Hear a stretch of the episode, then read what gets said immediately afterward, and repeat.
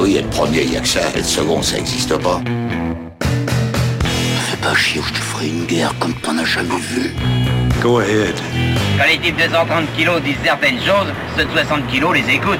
Make my day. Vous savez mon nom, j'ignore le vôtre. Qui êtes-vous?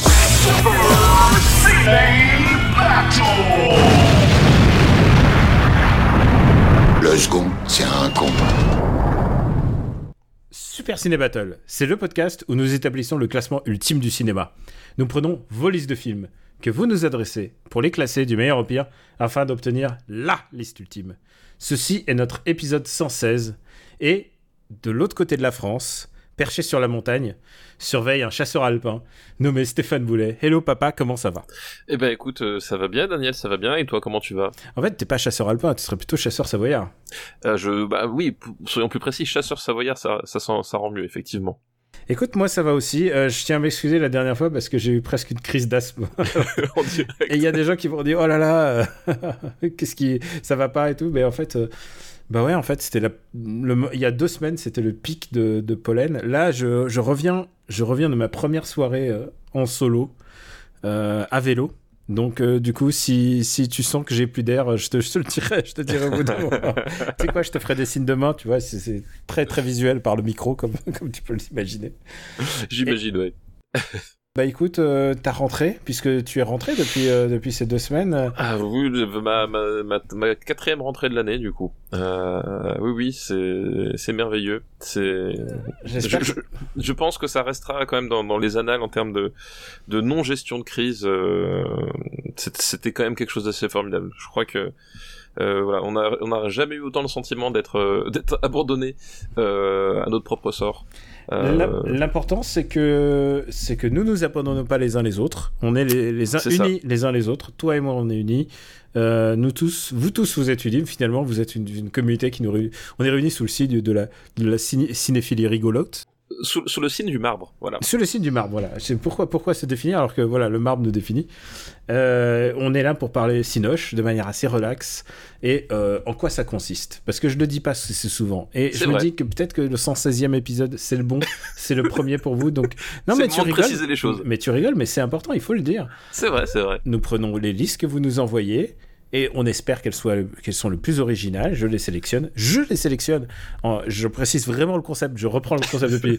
en précisant que l'autre l'autre gars qui rigole comme un- qui, qui glousse de l'autre côté du poste que je ne vois pas d'ailleurs puisque on a on a Heureusement. pas a pas- tu mais tu Voilà. le sais. Je t'ai envoyé un SMS juste avant. Je dis je m'habille. Oui, oui, je, je ne t'ai pas cru, je, je- c'est une fake news, je le Bah, c'est une demi fake news.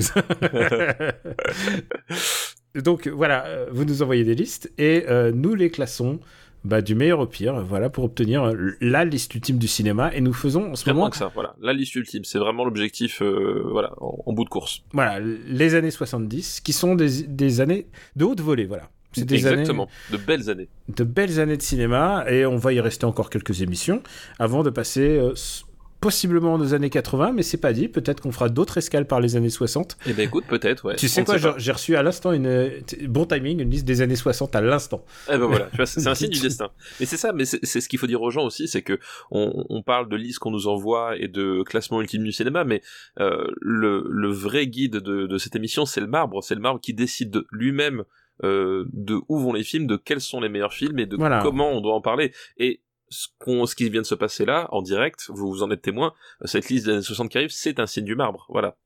C'est un signe du marbre, c'est un signe que on va devoir retourner dans les années 60. Voilà, on pas le choix. Et tu sais quoi, j'ai l'impression que regardant les timings, regardant les les possibilités de enfin je veux dire simplement ne serait-ce que le- notre notre débit d'émission puisqu'on a on a eu un fort débit pendant un Ah oui. moment on a cravaché pendant le confinement. voilà pendant le confinement on a produit 8, 8 à 10 8 à 10 émissions par euh, dans, durant le confinement donc euh, je crois qu'on repartira pas aux années 2010 avant l'année prochaine. Eh ben, c'est, fort possible, effectivement. C'est fort Je, possible. je vois pas, je vois pas ça arriver avant, avant l'année prochaine. Écoute, et de toute manière, 2021 était notre jour, comme, euh, comme disait Scarlett O'Hara.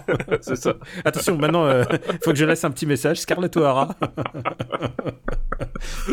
tu sais que, en plus, le petit bon, panneau en début de pa- podcast. le, le pire dans cette histoire, euh, puisqu'on en parle comme ça avant, de- c'est que, en fait, tout le tohu est venu du fait que euh, bah, les, les news étaient incomplètes. C'était pas genre on Oui. retire le film, c'est genre non, non, on le retire pour mettre un carton devant. Mais euh, ça se fait de, de tout temps, ça s'est Bah, en toujours fait, fait. ça, hein. ça- ça se fait de tout temps, c'est-à-dire qu'effectivement, bon, évidemment, on parle d'autant dans porte le vent, non, mais ça se fait de Il y a des temps. ça- épisodes de Donald, il y a des cartons devant pour dire c'est- pété pendant la guerre et pendant la guerre, bah, c'était pas- c'était pas cool la guerre. Voilà. Et, et- non, mais ça, ça le fait d'autant plus que euh, ce fameux carton qu'ils vont rajouter, il est déjà présent sur euh, l'édition Blu-ray du film. C'est-à-dire que c'est vraiment le non-événement absolu. et euh, effectivement, le, et c'est ça l'intérêt du sens des mots et du poids des mots et de la, surtout la façon dont ils sont, sont dévoyés, euh, c'est qu'effectivement il est il en aucun cas de censure, c'est-à-dire que le film va rester euh, dans son intégralité, il n'est pas altéré. Euh, il est toujours disponible sous plein d'autres formats euh, de, de toute manière, c'est-à-dire que le film ne disparaît pas, il n'est pas altéré, et il y a juste le, pa- le, le- le panneau qui est rajouté au, au début. Donc, et euh, en enfin, plus, j'ai envie de dire, faire disparaître autant n'importe vent qui est des films les Oui. plus vus au monde. C'est comme si je te disais, écoute, demain, euh, Endgame disparaît. Tu sais quoi T'as qu'à prendre, la- tu prends l'avion, il y aura, il sera, il sera dedans. il sera dedans. Non, voilà, c'est- non, mais en plus, voilà, pour le coup, c'était, c'était monté en épingle et on, on, on- on sait, on sait bien pourquoi et c'est, fort, fort dommage. Mais euh, euh, si tu veux parler de censure, à la rigueur, les recadrages que font toutes les chaînes de télé où euh, je, je sais plus, c'était TF1 qui diffusait euh, Harry Potter à, à, à 1,2 euh, fois la vitesse parce que ça permet de gagner euh, 15 minutes sur le euh, sur le temps de diffusion. Euh, à la rigueur, là, on est peut-être plus proche de la censure que juste retirer un film, le temps de rajouter un carton et le remettre dans son intégralité sans l'altérer derrière, quoi. C'est exactement ça. Enfin, je- bref, euh, on nage en plein, en pleine non-news euh, et sans doute, sans doute. euh, Et même moi, par contre, je veux voir la gueule des gens qui ont protesté et qui, qui ont fait tout un scandale et qui vont se rendre compte que leur putain de film chiant, il dure que 3h40. Là, ils vont, là, j'aimerais bien voir leur gueule à ce parce que moment-là. c'est un film, rappelons-le, qu'ils ont 3h40 avec une entracte. Bah, et- oui, et moi, ça se faisait, ouais. Alors j'ai envie de dire, il y a de meilleurs films avec entracte. Il y a, de, et- il y a- il y a de meilleurs films de 3h40, il y a de meilleurs films avec entracte, et il y a de meilleurs films sur le sujet. Voilà. Et y C'est a de cette année-là. Voilà. Enfin, c'est genre, tu- voilà, c'est, pas la priorité. Mais attends, un jour on fera les films des années 40. Ah bah hein. oui. Non, mais, bah, même Est-ce qu'un jour- 30, est-ce- qu'un jour- 39. Euh, 39, euh, oui, c'est vrai. Mais est-ce qu'un jour, est-ce qu'un jour, on, le- est-ce qu'un jour on fera une émission dédiée pour les films Parce qu'il n'y a pas de raison. Il n'y a pas de raison. Bah, non, il y a pas de, il y a pas de raison du tout. Effectivement, le, bah, le, le marbre euh, euh, est aveugle au, au temps qui passe. Hmm. Le, écoute, il faut aussi que je plaide aussi un truc, c'est que il y a des moments où, ma- mon inculture en film euh, devient flagrante parce que toi t'as pas les listes, donc tu peux pas voir ton inculture. Mais moi, je vois des films, je vois des noms, des noms passés, et je fais qu'est-ce que c'est que ce truc quoi? Ça Je- existe? Mais c'est pas seulement les listes de François Co, parce que François Co il nous envoie des Oui, non, listes. mais, non, mais- Il nous envoie des, listes de. déteste, Oui. déjà. Il nous envoie des films de Bollywood euh, qui durent 4 heures à chaque fois. 4 heures, je, je, je crois qu'il y en a même un qui, qui durait plus de, plus de 6 heures hein, dans Ouais. le lot, hein, donc, Genre, en nous disant, eh, pas, genre un truc bien masculin, pas les couilles de les genre, bah non.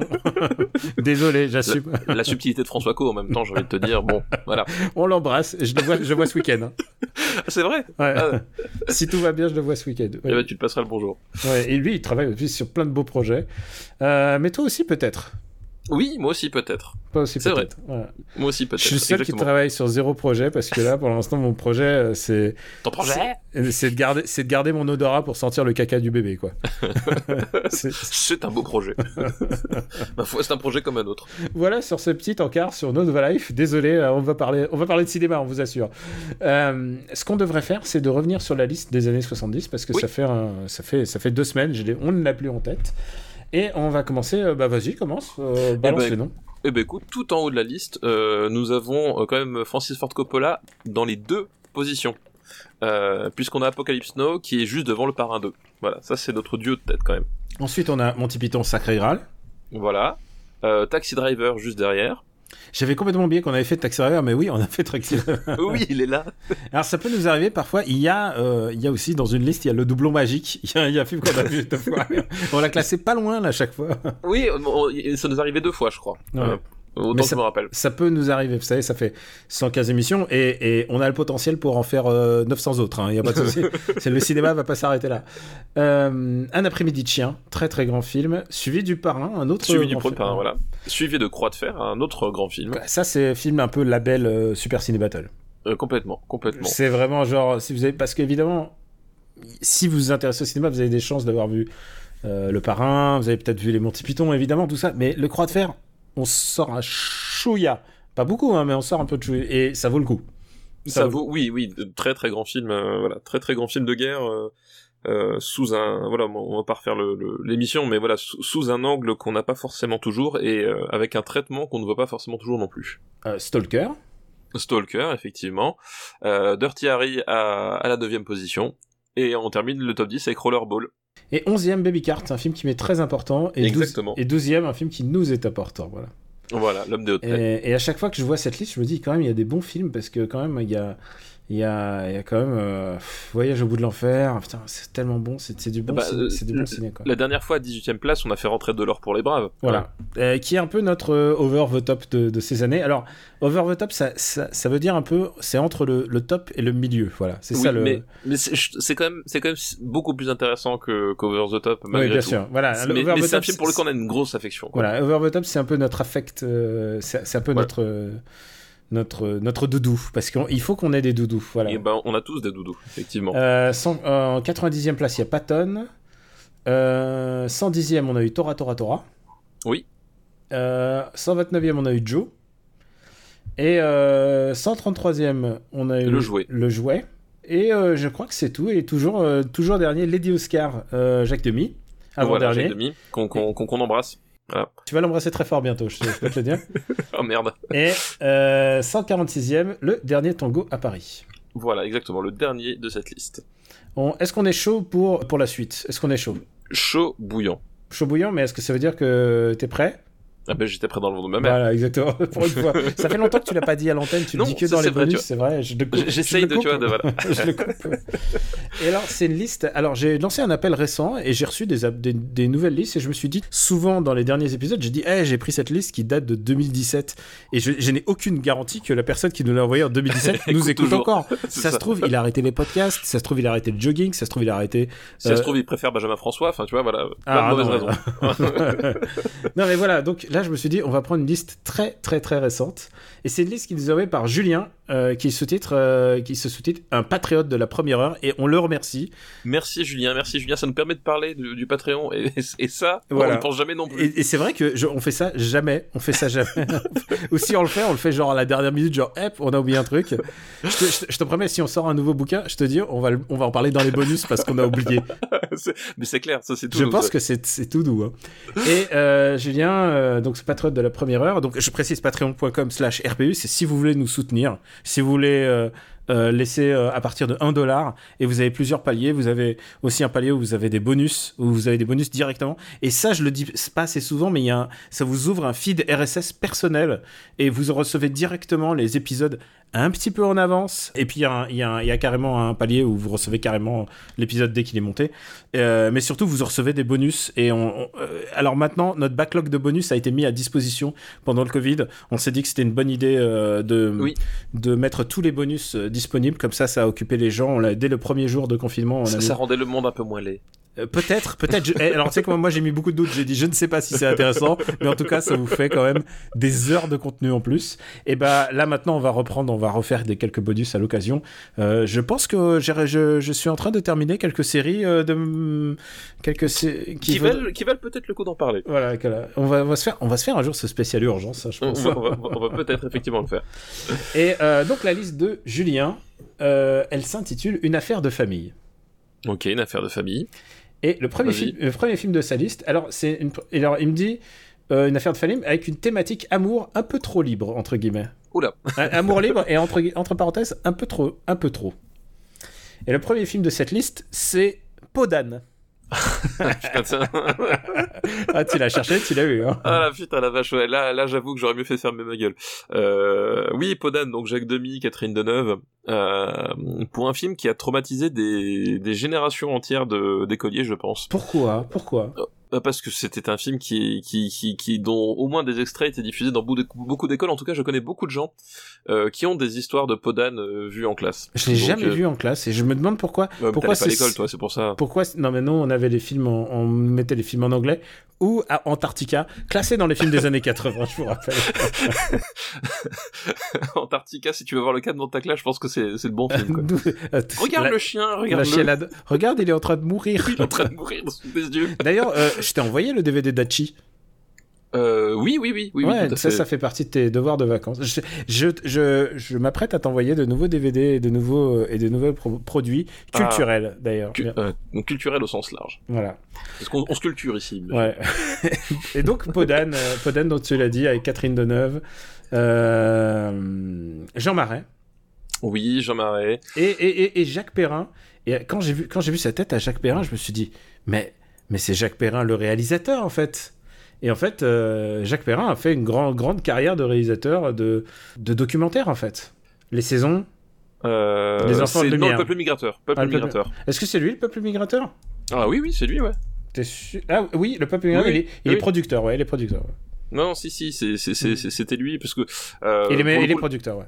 le, le film a fait beaucoup parler de lui, et du coup, il, euh, euh, il, il assure le, il assure aussi la, la voix dessus. Donc euh, voilà, et c'était, et il avait été euh, passé aux Oscars. Je sais pas s'il l'avait eu, mais il était passé aux Oscars, et justement, tout le monde avait parlé de euh, de sa voix off sur le sur ce sur ce film-là. Mm. Et oui, c'est incroyable de voir euh, cette espèce de. En plus, il a, il a la même tête, mais en, en, en, en, jeune. c'est genre, c'est assez incroyable. Et, euh, et du coup, ça reprend le fameux conte de Charles Perrault. Oui, donc euh, oui, avec une, une princesse forcée d'épouser son euh, son père et euh, qui, euh, qui qui décide pour euh, pour échapper à ce à ce mariage de, de fuir dans la forêt. Ouais, déjà, déjà, son père veut se marier à sa fille. Bah normal. Quoi, je- Et- ce, ce sont des choses. je- Écoute, j'ai envie de dire, il faut arriver ici sans jugement, d'accord Il faut séparer euh, l'artiste de. Voilà, c'était le moment, euh, le stream. euh, il faut voilà, il faut il faut arriver sans jugement. Alors, ce qui se passe en fait, c'est qu'il y a sa femme qui décède et qu'elle lui jure de. Elle fait jurer à son mari de se marier à quelqu'un, de refaire sa vie avec quelqu'un qui est plus belle qu'elle, quoi. Voilà, et du coup, bah, bah, Et, écoute, parce, et parce qu'il n'a parce qu'il n'a pas eu d'héritier mâle. Alors vraiment, c'est tout. Genre, la, la stupidité de ce pitch. Et... bah, c'est un conte, voilà. Donc il rejette sa fille et au bout d'un moment, il se dit, eh mais ma fille. Et littéralement, il se dit, ma fille, elle est bonne. C'est horrible. C'est elle est- En fait, elle est bonasse. Euh, et, et je pense que c'est un, hommage avancé à Jean-Marie Palardi. hein, voilà, euh, évidemment, le réalisateur de Whitefire, euh, Vivre pour survivre. Et elle, et elle comprend qu'il y a un- que c'est que pas bien, que c'est pas bien, et elle se casse, elle va voir sa marraine et euh, sa marraine, ça fait marraine. Et c'est là que, en fait, le film est un peu une espèce de, c'est Podane, d'accord, mais c'est aussi Podane custom. C'est-à-dire, ça reprend des éléments, ça reprend des éléments de, de Perrault et de plein d'autres contes de fées. Euh, puisqu'à un moment il y a une histoire de alors moi je connais pas je connais pas exactement je peux pas te Podane j'ai pas lu euh, je crois que j'ai carrément pas lu je crois que ça a zappé complètement mon enfance mais je suis pas sûr qu'il y ait cette histoire de bague à, à la bonne taille qui est quand même ça fait penser à cette chaussure de, de la bonne taille enfin je veux dire Ah oui. tu vois ce que je veux dire? C'est que j'ai Oui, l'impression qu'il y a des éléments. Euh, je sais plus, il y a un moment, euh, il y, a, il y a le, une référence au chaboté à un moment, euh, au marquis de Carabas. Et là, Marquis de Carabas. et là j'ai fait Ah, ok, c'est chaboté. En fait, c'est que c'est un truc, c'est qu'il a pris le compte et il a, il a bradé autour. Il a, il a voulu faire un, un- oui, effectivement, il a, il a pris Podane, mais effectivement, il y a, il y a cette idée de vouloir faire un, un conte visuel euh, avec un peu tous les, tout ce qu'on peut imaginer sur le, sur le conte, en fait. Euh, je pense que c'est ça qui, qui, qui l'intéressait, c'était, euh, je vais faire un- la somme de tous les contes, quelque Mhm. part. Et euh, les, les fans de Jacques Demy euh, qu'on a tous perdus grâce à toi. euh, Ouais, ouais, qu'on a tous perdu, et je pense pas qu'il va revenir aujourd'hui. hein. Ah ah ouais, bah, alors, j'annonce- que la musique est signée Michel Legrand. Que... Et signé Michel Legrand, Alors, tu voilà. sais quoi Tu sais quoi Quand t'as dit du mal de Michel Legrand et que j'ai dit du bien de la musique de Il était une fois l'espace, il y a, il est trois fans de était une fois l'espace m'ont écrit pour dire Mais oui, c'est vrai. Et par contre, aucun fan de Michel Legrand s'est manifesté. Comme quoi, tu vois, au bout d'un moment, il n'y a pas de hasard. Et, euh, et, et du coup, il y a une production value très particulière en recherche de, Ah oui. de costumes parce que c'est vraiment un conte. Et à aucun moment, il n'oublie le fait que c'est un conte. Il essaye pas de moderniser le propos. On est, euh, ça pourrait être, à part le sujet qui est un peu, euh, qui, est, qui est un peu compliqué à expliquer aux enfants. À part ça, ça reste un conte montrable aux enfants? Bah oui, enfin c'est parce que je disais, c'est que ça faisait partie d'un, sans doute des cassettes fournies par l'éducation nationale euh, entre 1978 et, euh, et 1988, euh, parce que oui, il y a justement cette approche euh, euh, visuelle extrêmement naïve. et j'utilise le, le, mot le plus euh, le plus neutre possible pour qualifier euh, ce film, euh, puisque c'est ça, c'est vraiment cette approche extrêmement naïve de traiter le conte comme si on avait des yeux d'enfant quelque part. voilà, le problème c'est que c'est c'est insupportable. Enfin, vraiment, je suis désolé, mais c'est vraiment encore du Jacques Demy, c'est-à-dire que. Ah, est-ce que tu préfères au précédent? Euh, non, je pense que je pense que Podan mérite encore plus. euh, mérite peut-être encore plus parce que justement, euh, il y a il y a ce côté, oh, on fait un film, on fait un conte, alors on va faire un film, enfin nier, oui, dans l'approche visuelle et tout. Enfin, des, des trucs c'est complètement grotesque. Et puis ah, il y a des moments, alors. Alors, je suis désolé, hein, parce qu'il doit y avoir beaucoup de fans de ça, mais il y a des moments où ça ressemble à un sketch des du parodique. Mais oui, mais, complètement. C'est genre. Non, mais en plus, il y, y, y, a des moments vraiment, c'est, enfin, il y a parce qu'au moins dans les dans les parapluies de Cherbourg les demoiselles de Rochefort t'avais une euh, t'avais t'avais quand même un, quelque chose d'assez euh, d'assez intéressant dans la mise en scène. C'est-à-dire que d'ailleurs j'en ai discuté avec euh, euh, avec un internaute l'autre jour parce que je m'étais j'étais étonné d'écouter le masque et la plume donc le la fameuse émission de France Inter qui nous a copié euh, et d'entendre un chroniqueur du masque et la plume dire du mal des parapluies de Cherbourg Genre, c'est, pour moi, c'était inconcevable oui, cette mission. On, l'avait dit euh, dans le... Euh, et, donc, et, j'ai dit, enfin, j'étais heureux de trouver quelqu'un qui en dise du mal, mais du coup, enfin bref, la discussion s'engageait et, et euh, le fond, du, le fond de la pensée, c'est que c'est un film que je déteste, mais que je, dont, mais dont je comprends qu'on puisse en discuter encore euh, hmm. aujourd'hui, quoi. Contrairement à d'autres films, voilà. Au moins, il y a un impact, quoi. Voilà, au moins, après, après, il y, a, quelque chose, en, voilà, il y a quelque chose à en discuter, il y a quelque chose à en retenir. Euh, après, je le trouve complètement pourri, mais ça me paraît pas incohérent qu'on puisse en discuter, voilà, euh, 50 ans plus tard. Euh, le fait est que Podan a pas ça pour lui, je trouve. Euh, c'est-à-dire que la seule audace qu'il y a, c'est euh, c'est c'est l'audace qu'on qu'on nous, nous présente dans les yeux au niveau des costumes, parce que en termes de mise en scène, il y a, y a des il y a des passages qui sont il y a un peu de ventre mou hein, on va ah, mais même plus que du ventre mou c'est à dire que il y a il y a, ce côté là justement on, on, là pour le coup demi abandonne son abandonne tout sous prétexte que c'est un conte et t'as des t'as des moments c'est c'est presque du théâtre filmé euh, mais pas très bon quoi. Il y a vraiment ce, ce côté là la, la façon dont Catherine Deneuve euh, récite ses dialogues excuse-moi mais c'est pas possible. C'est pas toujours les meilleures prises j'ai l'impression c'est vraiment t'as as, l'impression qu'on lui a, on lui a dit fais comme si tu lisais ton texte. Il y a des, il y a des passages c'est euh, je sais pas c'est la c'est la diction là, le, rythme des, des dialogues. Enfin il y a plein de choses qui font que euh, que en fait c'est ça sonne pas ça fait pas ça fait pas un film merveilleux ça fait un film artificiel en fait.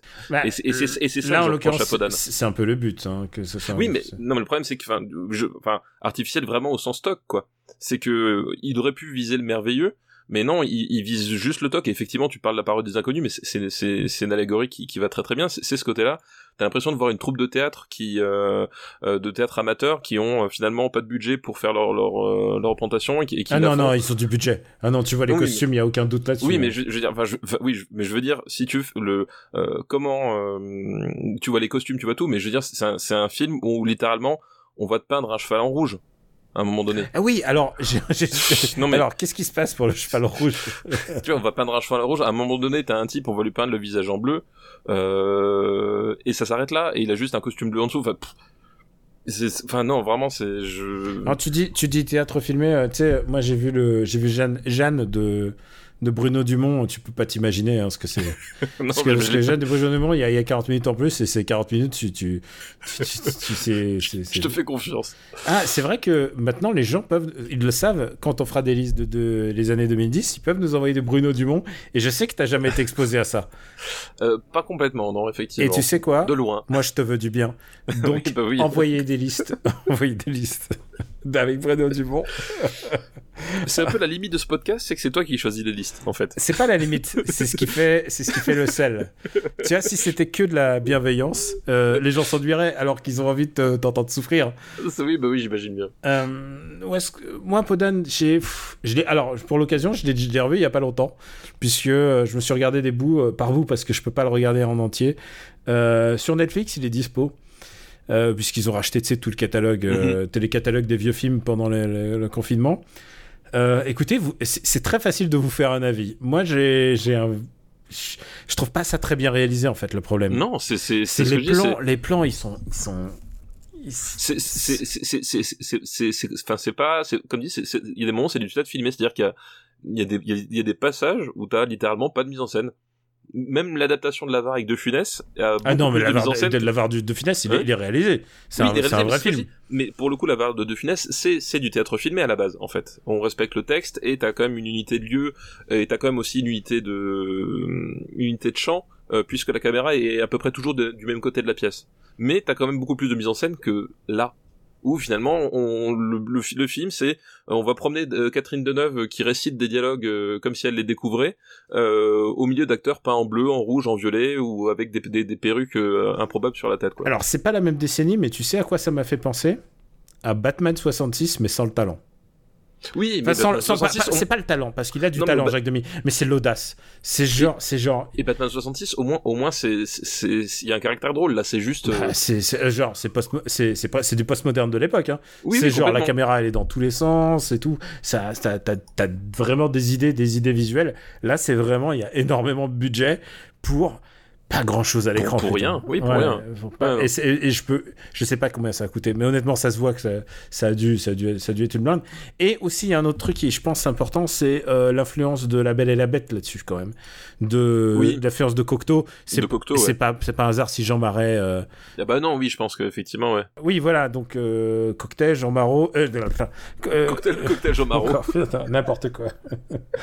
si on ouvre un bar, en tout cas, ça fait un super nom pour la carte. Oui, c'est vrai, le cocktail Jean, Jean Marot. non, mais voilà, Jean Marais, le fait de prendre Jean Marais dans un rôle comme ça, en plus, Demi a sans doute rencontré euh, Cocteau. Hein. Cocteau, il était, euh, Cocteau, il avait pignon sur rue. Il est, mes grands-parents ont rencontré Cocteau. ils ont, ils ont une belle dédicace de Cocteau parce que ils, ils étaient, ils étaient brocanteurs, mes grands-parents à un moment, et du coup, bah, ils ont côtoyé Jean Marais et tout, et tous, ils étaient passionnés d'art et donc de, broc, de broc, et ils ont rencontré Cocteau et Jean Marais. Ma grand-mère était amoureuse de, Cocteau, de Jean Marais. Tu lui as dit ou pas? Euh, elle m'a dit que ça lui a brisé, ça lui a, ça lui a, elle m'a dit que ça lui a brisé le cœur. parce que là, du coup, c'était un amour impossible. Mais tu sais, à, à, cette époque, les choses ne se disaient pas. Et, ah bah oui, oui, et je, puis, conçois tout à fait. Et puisqu'on parle de Jacques Demy, euh, ça ne se disait pas non plus. Euh, Jacques Demy, euh, et j'en parle parce que euh, son épouse euh, Agnès Varda euh, l'a raconté, hein, elle l'a raconté depuis, qu'il n'est pas mort du, n'est pas mort du cancer, elle est morte du SIDA et, et qu'en fait, qu'il n'a jamais assumé son homosexualité. Tu t'imagines la difficulté que ça devait ah bah être de vivre dans une France où tu ne peux pas, le dire, où Jean Marais pouvait pas le dire, où Jacques Demy ne pouvait pas le dire. C'est, c'est, terrifiant. En plus, c'était que qu'on pense qu'on veut de, Jacques Demy, mais c'est quand même un, un, grand artiste et reconnu avec une patte, avec un, un propos. Tu peux pas dire et qu'ils n'arrivaient pas à vivre leur vie euh, librement, moi ça me, ça me, ça, me, ça, me, ça me fout les, ça me fout les larmes. Quoi. Je, je, je suis un peu, euh, je suis scandalisé. Mais bon, passons. Est-ce qu'on devrait pas parler de Podan maintenant? Euh, bah, Pour te dire que je le, mets, je le mets sous Batman 66, mais Batman 66, malheureusement, c'est les années 60, donc... Euh, c'est ça. Euh, non, où est-ce que... comment tu expliques vraiment l'impact de Podan, à part le fait que c'est diffusé aux enfants, alors que... Ah bah, je pense que déjà, ça, ça joue beaucoup. Hein. Quand tu diffuses un certain nombre de fois certaines choses à des enfants, ils finissent par y croire et à s'y attacher. regarde avec Regarde avec tes enfants. tes enfants, ils pensent que la vie, c'est l'Action Hero. ils pensent que tu vas casser des vitres mais, mais, moi, mes enfants, c'est ce ça, ça m'a fait rire, c'est que ma fille, elle, elle, me disait, euh, il regardait en anglais, c'était quoi? Et le prof avait passé un extrait de film, et puis elle m'a dit, euh, tu te rends compte, papa? J'étais la seule à savoir qui Brad Pitt était. voilà. C'est vrai? Apprenez, apprenez à vos enfants qui est Brad Pitt. Après, c'est un acteur de, de, plus de 50 ans. Euh, est-ce ah bah est que quand t'as 12 ans, est-ce que tu connais les acteurs de plus de 50 ans? Ah bah, euh, à moi, à part Sean Connery, je ne voyais pas. Hein. Je, genre, bah, oui, oui, il y avait Sean Connery, il y avait, il y avait Clint Eastwood. Euh, j'en connaissais quelqu'un. peut-être qu'il avait pas, peut-être pas plus de 50 ans, je sais pas. Il a pas d'âge, Clint Eastwood. Il est, il est immortel. Je suis désolé pour toi, hein, mais il va falloir te préparer. Non, non, et, non, et tu sais qu'on va, et on va parler dans toutes les émissions, donc euh, dans toutes bah les émissions qui, qui fait, on va parler forcément d'un Clint Eastwood. En plus, ces années 70, tu sais que c'est très productif. Non, non, non, non, Clint Eastwood, non. Non, non, je, là, je suis pas prêt. Clint Eastwood, virgule, non. virgule, non. Où est-ce qu'on va le mettre, le pauvre Podan Moi, je, je, pense, je, pense, que je pense que c'est vraiment l'impact visuel de ce film qui a fait. Je pense que c'est plus. Euh, c'est vraiment le, les décors, c'est vraiment les costumes. Parce que, parce que moi, j'ai un vrai. Enfin, je veux dire comparer à un autre film en costume, tu vois, genre, imagine comparer à la folie des grandeurs, quoi. Euh... Je préfère la folie des Ah bah grandeurs, non, bien largement. sûr, mais ce que je veux dire, c'est que Attends, j'hésite. c'est que la moment. folie des grandeurs, il y a une espèce, de- il y a un parti pris de réalisation. Il faut, il- les costumes ne suffisent pas, quoi. Même si tu fais des beaux costumes, Ah, mais non, mais c'est ça, c'est. Oui, tu, tu, tu, tu peux faire une galerie de costumes, il t'en fait pas un film, euh, Jacques, quoi. Je veux dire, merci. Alors le pauvre Jacques, il a déjà un, un film qui est mal classé, à savoir Lady Oscar, mais Lady Oscar c'est vraiment vraiment pourri. Ah non, non, c'est mieux que Lady Oscar, C'est mieux que Lady Euh, Oscar, Mais je préfère Star Trek, moi. et je préfère Star, euh, je préfère à Star Wars Holiday Special quand même. Allez, on lui accorde au-dessus de... Eh, on, Donc est, on est sympa, on, on accorde quelque part au-dessus de, de Star Au- Wars Special. au-dessus de lâcher les bolides. Allez, vendu. Podon. Et de toute manière, si vous voulez vous faire un avis, il est dispo sur Netflix. Allez-y. Sachez juste que votre avis, il n'a aucune importance vu que le marbre a voté. Ah, non, alors il a un avis, il a une importance. Non, il a une non, importance. C'est juste, bien sûr il que n'a pas d'impact sur le marbre. Ne, ne donne pas de, de, de, de faux espoirs aux gens. C'est moche ce que vrai, tu fais. Non, non, Non, mais on l'a dit, on l'a dit, on l'a contre une très grosse somme d'argent, on peut, on peut modifier une place. qui- c'est ça. J'ai une somme en tête, j'ai une somme en tête. À vous de la trouver. Alors, le deuxième film de cette liste, donc, euh, est-ce que il faut que je te rappelle la thématique euh, de, Des, des histoires de famille les affaires, euh, les, avec une thématique amour un peu trop libre. un peu trop libre, voilà. Et alors, ça, Donc là, c'était perfide, on commençait déjà pas mal. ouais, attention, accroche-toi, ça va être, euh, ça va aller en descendant. Euh, le deuxième film de cette liste, c'est Obsession de Brian De Palma. De Brian De Palma, mais oui. Ah bah voilà. Euh, J'allais me demander quand même euh, au bout de combien de temps on allait parler cinéma. Ouf, on y arrive. Attention, il y a un troisième hein, derrière. Obsession de Brian De Palma. Donc euh, qui alors attends dans le dans le déroulé euh, on à quel moment de sa carrière? Parce que Bah, c'est 60, euh, 60 j'allais dire 79, c'est 76. Et euh, on va dire que c'est le début, pour, pour moi, c'est quand même encore le début de Brian De Palma. Mais surtout, c'est la fin de, de Bernard Herrmann. C'est Ah oui, le dernier film de. Bernard C'est- le dernier film de Bernard Ouais. Oui, tout à fait. Euh, oui, oui, tout à fait. C'est vrai. Euh, c'est sur un scénario de Paul Schrader du coup. Euh, C'est Paul Schrader, ouais, voilà. Ça, ça, ça situe un petit peu, euh, euh, ça situe un petit peu la date. C'est après Phantom of Paradise quand même. ça- oui, oui, de toute façon, oui, c'est après Mais, Phantom of Paradise. Oui, c'est ça, mais c'est vrai que c'est- celui-ci avec euh, euh, comment elle s'appelle euh, euh, C'est John Lighthow qui joue dedans et euh, Geneviève Bujold du coup. qui, Exactement. Alors moi, tu sais quoi? Moi, si j'avais pas un, un pense-bête pour, pour me souvenir de ça, euh, c'est pas possible parce que en fait, c'est peut-être le problème de ce film, c'est que j'ai pas d'acteur mémorable en fait pour moi dans. Enfin, toi, t'arrives, je sais pas comment t'as fait, mais Bah, en fait, moi, je, moi, je me, enfin, John Lighthow, je, je, je m'en souviens très bien parce qu'il a, c'est, une gueule de cinéma qui a fait pas mal de, de second rôles, euh, souvent un peu barré en fait, euh, et un peu, un peu particulier. Et euh, Geneviève Bujold, c'est l'actrice dont le, le physique m'a toujours euh, interpellé en fait. Je trouve qu'il y a, elle a, un, truc qui se dégage, euh, voilà. Par contre, le, le, le, le- le nom du, du vrai personnage central, l'acteur, je me serais Eh incapable de ben, t'en je vais de te le dire, c'est Cliff Robertson et Ah je ouais, bah, pense. et, et d'ailleurs, je pense que De Palma a toujours euh, pensé qu'en fait, ce qui lui a manqué. Alors, ce film a été un carton, mais ce qui lui a vraiment manqué, c'est peut-être une star d'affiche. C'est peut-être une. euh, Oui, peut-être, oui, Alors John Lighthouse, c'est vrai qu'il a une vraie gueule de cinoche, hein, par contre. Il est... Voilà, c'est un acteur est, qui a fait qui, qui a fait pas mal de, de second rôles intéressants et, et c'est un type qui a voilà. tu- Et vous l'avez tu- vu dans pas longtemps, il était dans The Crown. Ah bah je regarde pas voilà. ce plan. Voilà, mais il Euh, était dans The Crown. Donc, euh, Bah voilà, mais chez De Palma on retrouve chez Blowout par exemple. euh, dans Blowout, ouais, exactement. On n'a jamais classé Blowout, hein, il me semble. Ah bah c'est possible. Mais je crois que Blowout, c'est les années 80, donc. euh, C'est les années 80, ouais, c'est le début des années 80. Dommage, mais euh, il nous reste encore de De Palma pour ces années 70, rassurez-vous. Et, euh, et d'autres Paul Schrader encore.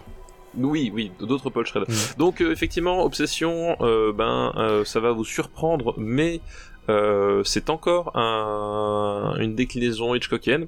Bah, c'est Vertigo, c'est Vertigo. hein. c'est voilà, un- fan film. C'est un fan film Vertigo, effectivement. Et, et je peux comprendre, c'est un, de mes- c'est un de mes Hitchcock préférés. Un, bah oui, non, c'est un, Hitchcock fascinant. Mm. Euh, sauf que là, le, le prisme est pas exactement le même, mais pas loin. C'est-à-dire que cette fois-ci, euh, dans Vertigo, c'est le, c'est pas le prisme du, euh, comment s'appelle, de, du mari qui, qui, qui est emprunté Mhm. en fait. Euh, c'est le prisme justement du témoin. Euh, là, là, on utilise le prisme du, du mari puisqu'on est dans le, c'est un, c'est un, c'est un- c'est le personnage principal en fait voit euh, sa femme mourir, au- enfin voit ou en tout cas perd sa femme lors d'un kidnapping. Euh, et puis euh, des années après, il croise euh, lors d'un voyage en Europe une femme qui lui ressemble comme de gouttes d'eau et, euh, et du coup il, il voit là la, la chance de, de, de rattraper la, la, vie qui lui a été arrachée euh, et il va se, se rapprocher de, ce, de, de, cette femme euh, voilà qui, qui, qui, qui, ressemble étrangement à, son, à sa femme disparue. C'est étonnant, hein, ça me rappelle quand même quelque chose tout ça. Ça me rappelle quelque chose. Ah, bon, non mais voilà, mais oh, pardon, j'ai défoncé mon bureau. C'est pas grave. non mais effectivement, tu, c'est bon, de toute façon De Palma et, euh, et Hitchcock, bon, euh, c'est plus qu'une histoire d'amour. Hein. À ce stade-là, c'est une obsession. Mmh. En plus, il prend Bernie, euh, Bernie Herrmann qui lui, il lui demande de lui faire du, du Hitchcock. Oui. Fais-moi fais, fais ce que tu fais chez les autres. Voilà, Bernard Herrmann qui est donc le compositeur attitré de Hitchcock. Voilà. Euh, ah, de Vertigo. Donc, voilà. de, et de Vertigo notamment. Ouais. Et, et, bon, et, autant dire, Bernard Herrmann, dis, disons-le, c'est un des plus grands compositeurs de tous les temps. S'il n'y avait pas eu euh, John Barry, je veux dire, je, je, veux dire, je veux dire, la bande son de North by Northwest, euh, c'est c'est fabuleux quoi. Et Vertigo, c'est oui, bien sûr, c'est enfin c'est puis, puis, même bah, ne, ne, ne serait-ce que Psycho, c'est-à-dire que c'est euh, John Williams par exemple euh, n'aurait jamais existé sans Bernard Herrmann. Alors il y a beaucoup il y a beaucoup de choses qui n'auraient pas existé euh, chez voilà, John mais... Williams parce que John Williams, tu connais l'histoire du, du, sample et que il y a beaucoup de trucs inspirés chez John Williams, mais voilà, et... mais particulièrement chez Bernard Herrmann. Ouais. Voilà, c'est que typiquement, si vous avez été marqué par la musique de, euh, de des Dents de la Mer, c'est parce que euh, l'inspiration est clairement de, du psychose de Bernard Herrmann, euh, sauf que c'est pas dans les mêmes les mêmes tonalités, mais sinon, ce, ce, cette approche-là, Carpenter aussi, enfin voilà, la musique de Carpenter sans Bernard Herrmann, ce serait pas la même. Donc euh, voilà, effectivement, Bernard Herrmann, c'est quand même une personne qui a plus ou moins marqué le cinéma et qui signera donc son, son, dernier, son dernier score. Et euh, donc je disais, voilà, De Palma et Hitchcock, c'est une histoire d'amour qui, qui, dure depuis, pouf, voilà, et qui ne va pas s'arrêter là, évidemment, euh, mais qui là, effectivement, se, se, heurte un peu à un mur, selon moi. Euh, c'est qu'il y a, il y a vraiment ce côté d'habitude, en fait, quand quand De Palma, euh, De Palma c'est un de mes réalisateurs préférés, je vous l'ai déjà dit je pense, mais je, je le redis, euh, quand il utilise Hitchcock, après il, il, il, a cette façon de réutiliser Hitchcock euh, de façon un, un, peu pervertie. Ah bah il, et avec... il fait son propre twist. En, voilà, en... il fait son propre twist et il le fait avec, avec, une liberté que ne pouvait pas avoir Hitchcock en fait, parce que Hitchcock était un pervers lui aussi, euh, mais il avait certaines limitations que dues à l'époque où il faisait ses films. Et en fait, De Palma, euh, il va, il va s'amuser à reprendre ça et à faire péter le carcan. Bah, il avait moins de codes. Je veux dire, voilà. je, je, veux dire, par exemple. Hitchcock de notoriété publique, la, no la, nudité a toujours été un, un problème pour lui. Il n'a jamais vraiment ouais, pu placer de la nudité. Alors Exactement. que De Palma, du coup, bah, 10, Palma, 10 ans plus tard, il s'est dit, on va faire ça, quoi. On va tourner un film dans le cadre du porno. Voilà.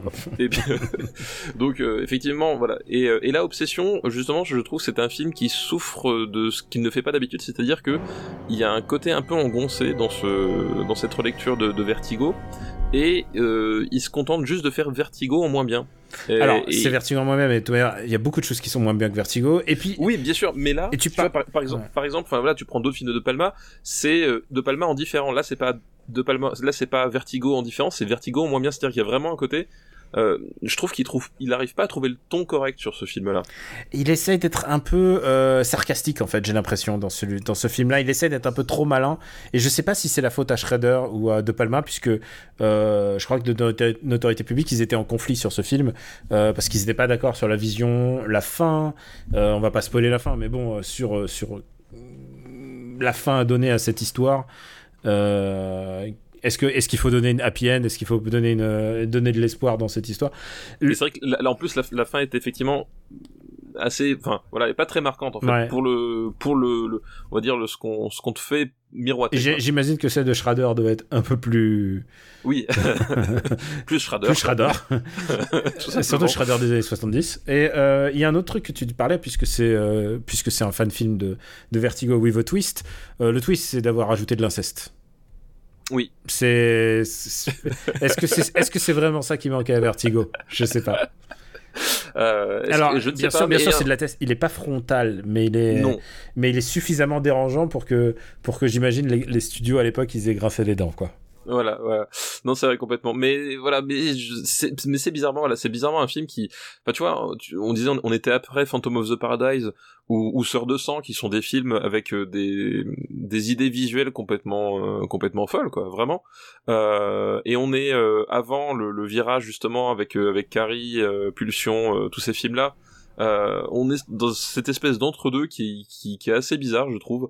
Euh, où voilà, où De Palma, il, il, il veut faire un truc je sais pas effectivement il y a cette idée tu enfin on a t'as parlé de l'inceste t'as parlé d'Herman il y a peut-être cette idée de, là tu Ah, sens c'est qu'il est c'est pas moi. hein, c'est- non non mais non mais ce que je veux dire c'est qu'il est tu tu enfin je- moi c'est la sensation que j'ai c'est qu'il c'est le, film où vraiment tu sens qu'il est handicapé par le poids d'Hitchcock je pense que c'est ça. Il est très sobre. Je sais pas si c'est Voilà, sobre, et- c'est genre il est en retenue.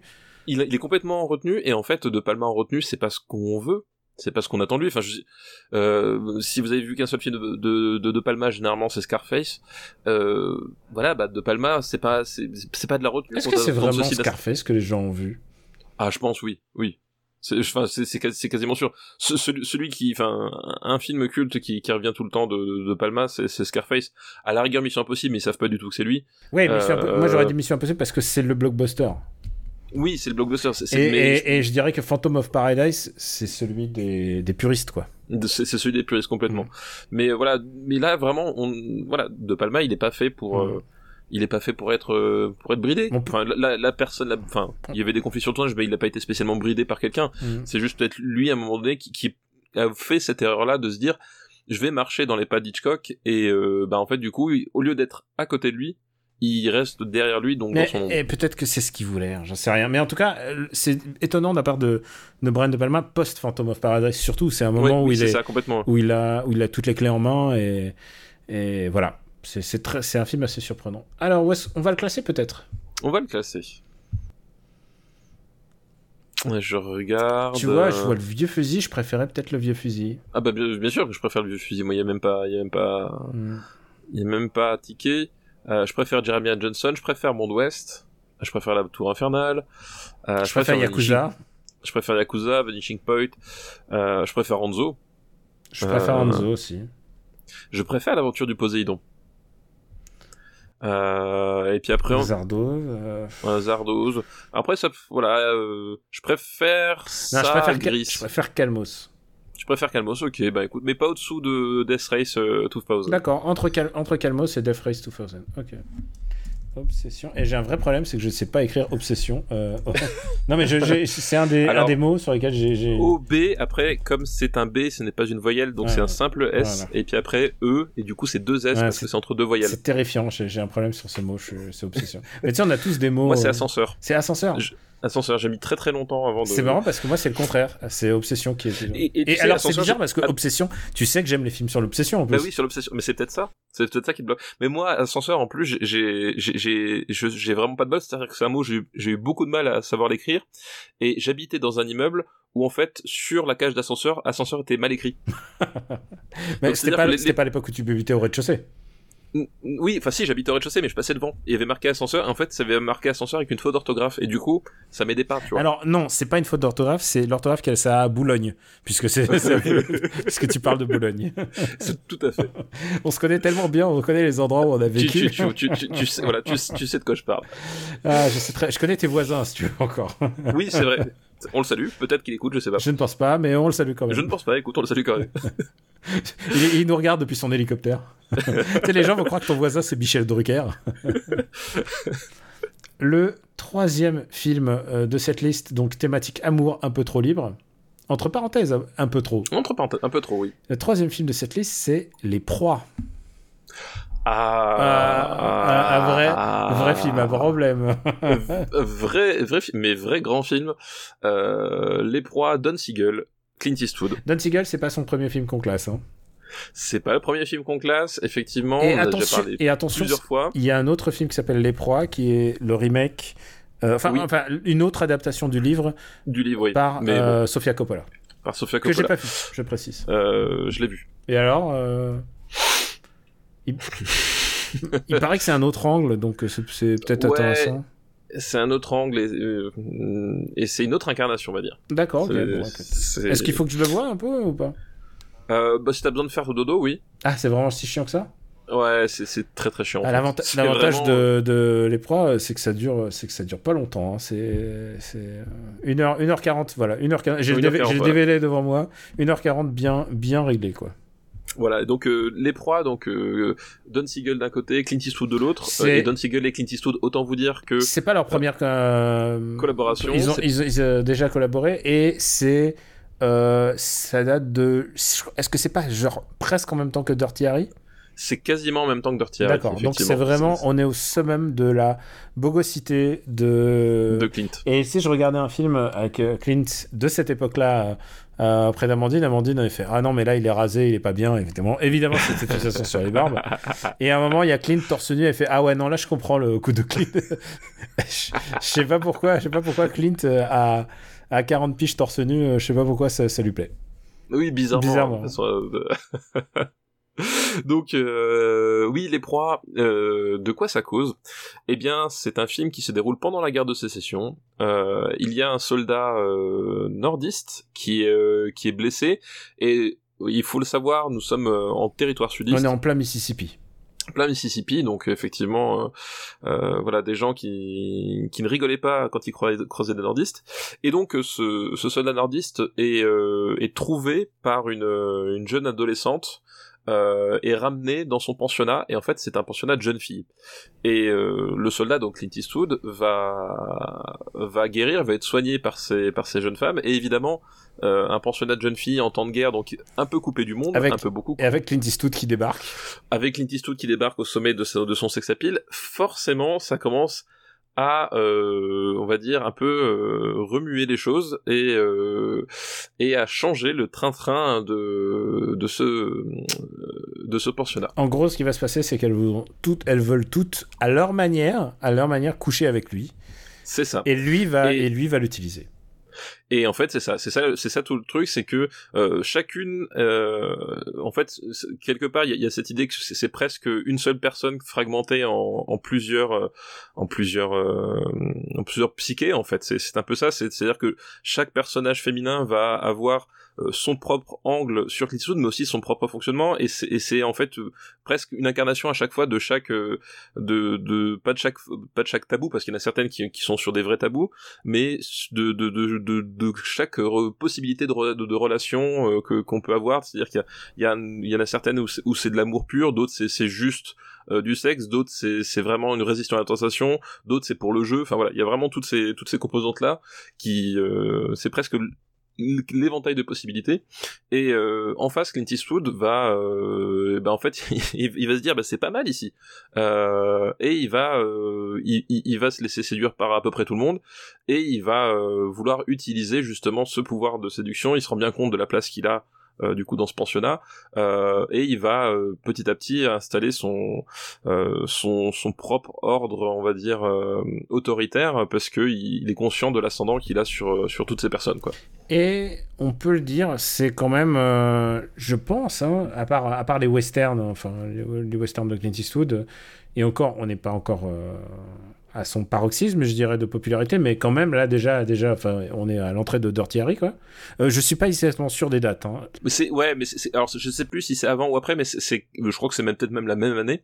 Ah, quelle année, euh, quelle année pour lui, euh, donc, donc, donc, bonne année pour Clint Eastwood. Je pense que ça doit être avant, il me semble. Mais, euh, effectivement, c'était que, là, on, enfin, euh, cette année-là, Clint Eastwood, il c'est aussi l'année où il a réalisé son premier film, Un frisson dans la nuit. voilà, les, les, les westerns de Sergio Leone, tout ça, ils avaient déjà fait Sierra Torrid ensemble. Euh, donc oui, c'était le moment où Clint Eastwood euh, euh, commençait à être vraiment quelqu'un, quoi. Alors, et puis. Et puis il y a un truc, je l'ai revu il y a pas longtemps, donc je l'ai assez frais dans ma tête. Et puis il faut préciser un truc, c'est qu'il y a les musiques de Lalo. Oui, notre, Lalo Chiffrin. Notre, notre poteau Lalo. Même si ce n'est pas celle de Dorty Harry, euh, et qui n'utilise donc pas, il n'a pas les mêmes guitares saturées, on va dire. euh, enfin, je sais pas si c'est des guitares ou des claviers. Enfin, je sais pas, je, je connais pas exactement les méthodes de Lalo. Je suis pas spécialiste en musique, je, peux juste dire si j'apprécie ou pas. Euh, on peut dire que c'est un film qui n'y va pas avec le dos de la cuillère. Non, c'est un film effectivement. C'est un, un film pas très subtil même. C'est un film pas très subtil et en même temps c'est ça que j'aime beaucoup dans ce film-là, c'est que euh, il y a ce côté, ben là c'est complètement l'inverse d'obsession, euh, c'est qu'à un moment donné il n'a pas de retenue, il y a vraiment euh, un côté très in your face et à tel point qu'à un moment donné tu tu tu dis ils vont pas ils vont pas y aller, ils vont pas oser faire ah bah si ils le font Et puis tu et t'as, ce côté un peu de t'as cet effet de sidération qui s'enclenche. Moi je me rappelle très très bien la première fois que j'ai vu les, proies.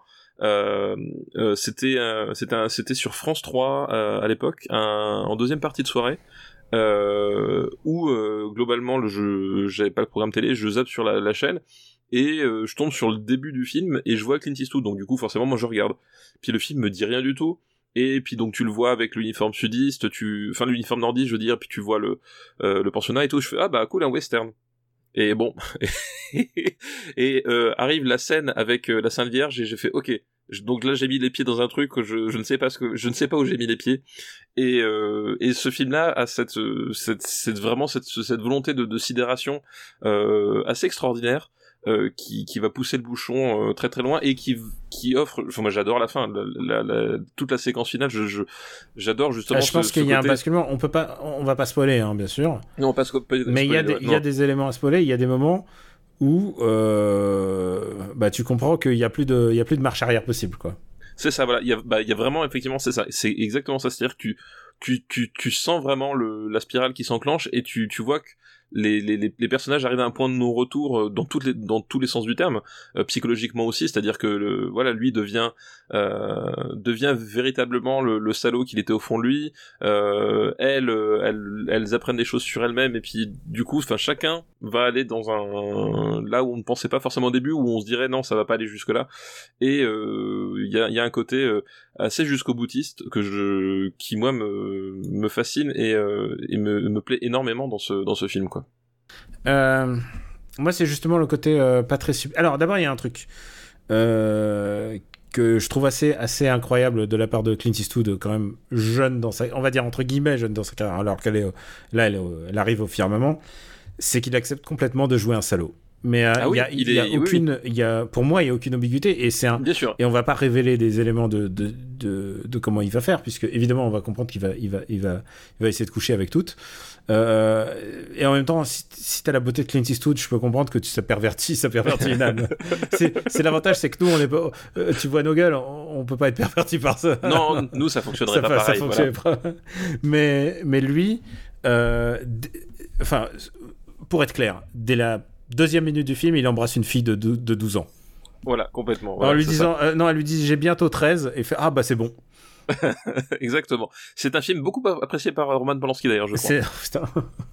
C'est un film qui a qui ne fait aucune. Euh... Il fait pas de prisonnier. Il fait pas de prisonnier, mais surtout qui fait. Il ne fait aucun doute sur euh, le fait que Clint Eastwood soit mauvais. Oui. Dès le début, et genre, t'as cette scène sans aucune ambiguïté pour te le rappeler, pour te l'enseigner dès le début. Et, et c'est peut-être ça que je, je, trouve que ce film est pas du tout subtil. Et alors, euh, on, on, peut parler de, de Don Siegel. On adore Don Siegel. Euh, il y a des moments où il est un chouïa moins bon. Je pense que ça, c'est un des moments où il est un chouïa moins bon. Je pense, ah, moi, je suis pas, je, je suis pense, pas d'accord. Je pense que ce film aurait mérité peut-être un gars plus costaud que Don Siegel, qui est pas le mec le plus, le plus subtil du monde. Écoute, moi justement là je suis pas d'accord parce que euh, je trouve au contraire, enfin je trouve que là Don Siegel, enfin pour moi c'est c'est un de ses un de ses meilleurs films et un des moments où il est le plus euh, plus en maîtrise de son cinéma parce que justement il, il, il assume vraiment jusqu'au bout tout ce qui a euh, tout ce qui a tiré de ce film là et il va chercher. Euh, attends attends attends, ce serait quoi le, le, meilleur Don Siegel? Bah c'est l'inspecteur. C'est Dirty Harry. Hein. C'est Dirty Harry. Mais euh... qui d'ailleurs ouais vraiment ils, ils, sont sortis la même année hein, ces deux films. Et, mais moi justement, et, et c'est aussi ça justement le le l'un des problèmes aussi de du euh, du remake, c'est que le, le remake on, on, on, passe sur des circonvolutions euh, psychologiques machin, et euh, en fait je pense que cette histoire-là n'a pas besoin de ça. C'est-à-dire que tu, tu l'as dit très bien, c'est vraiment euh, c'est vraiment l'histoire d'un de, d'un salopard qui qui qui qui, qui s'éveille et qui et qui va aller jusqu'au bout de son cheminement et, et, de, et de personnes en fait qui sont qui qui, qui qui qui en sont victimes et qui sont pas forcément dans la position au début de s'en rendre compte et qui euh, petit à petit vont être confrontées euh, euh, à, à, ça et comment est-ce qu'elles vont réagir quoi et, et, je trouve que l'approche est, est, assez assez assez réussie quoi. et ce film non plus est pas tendre avec les filles qui passent aussi pour des pour des horribles meufs quoi bah, il y a, y a, tout, elle passe par tous les stades. Euh, en fait. Alors, je pense qu'il y en a, je pense que pour l'avoir vu, il y en a pas une. Alors, tu peux qualifier ce film de, de vraiment misogyne parce que genre, genre, autant le mec est une crapule, mais autant les filles, il y a aucune, il y a, y a personne. En fait, toute leur âme est pourrie à tous, à toutes et tous dans cette histoire. Quoi.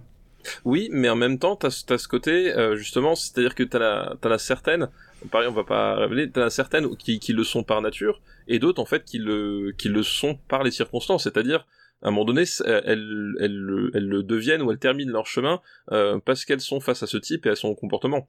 Il y a vraiment ce côté-là où euh, t'es dans un monde, euh, t'es dans un monde sans issue autre que euh, euh que, que la douleur, quoi.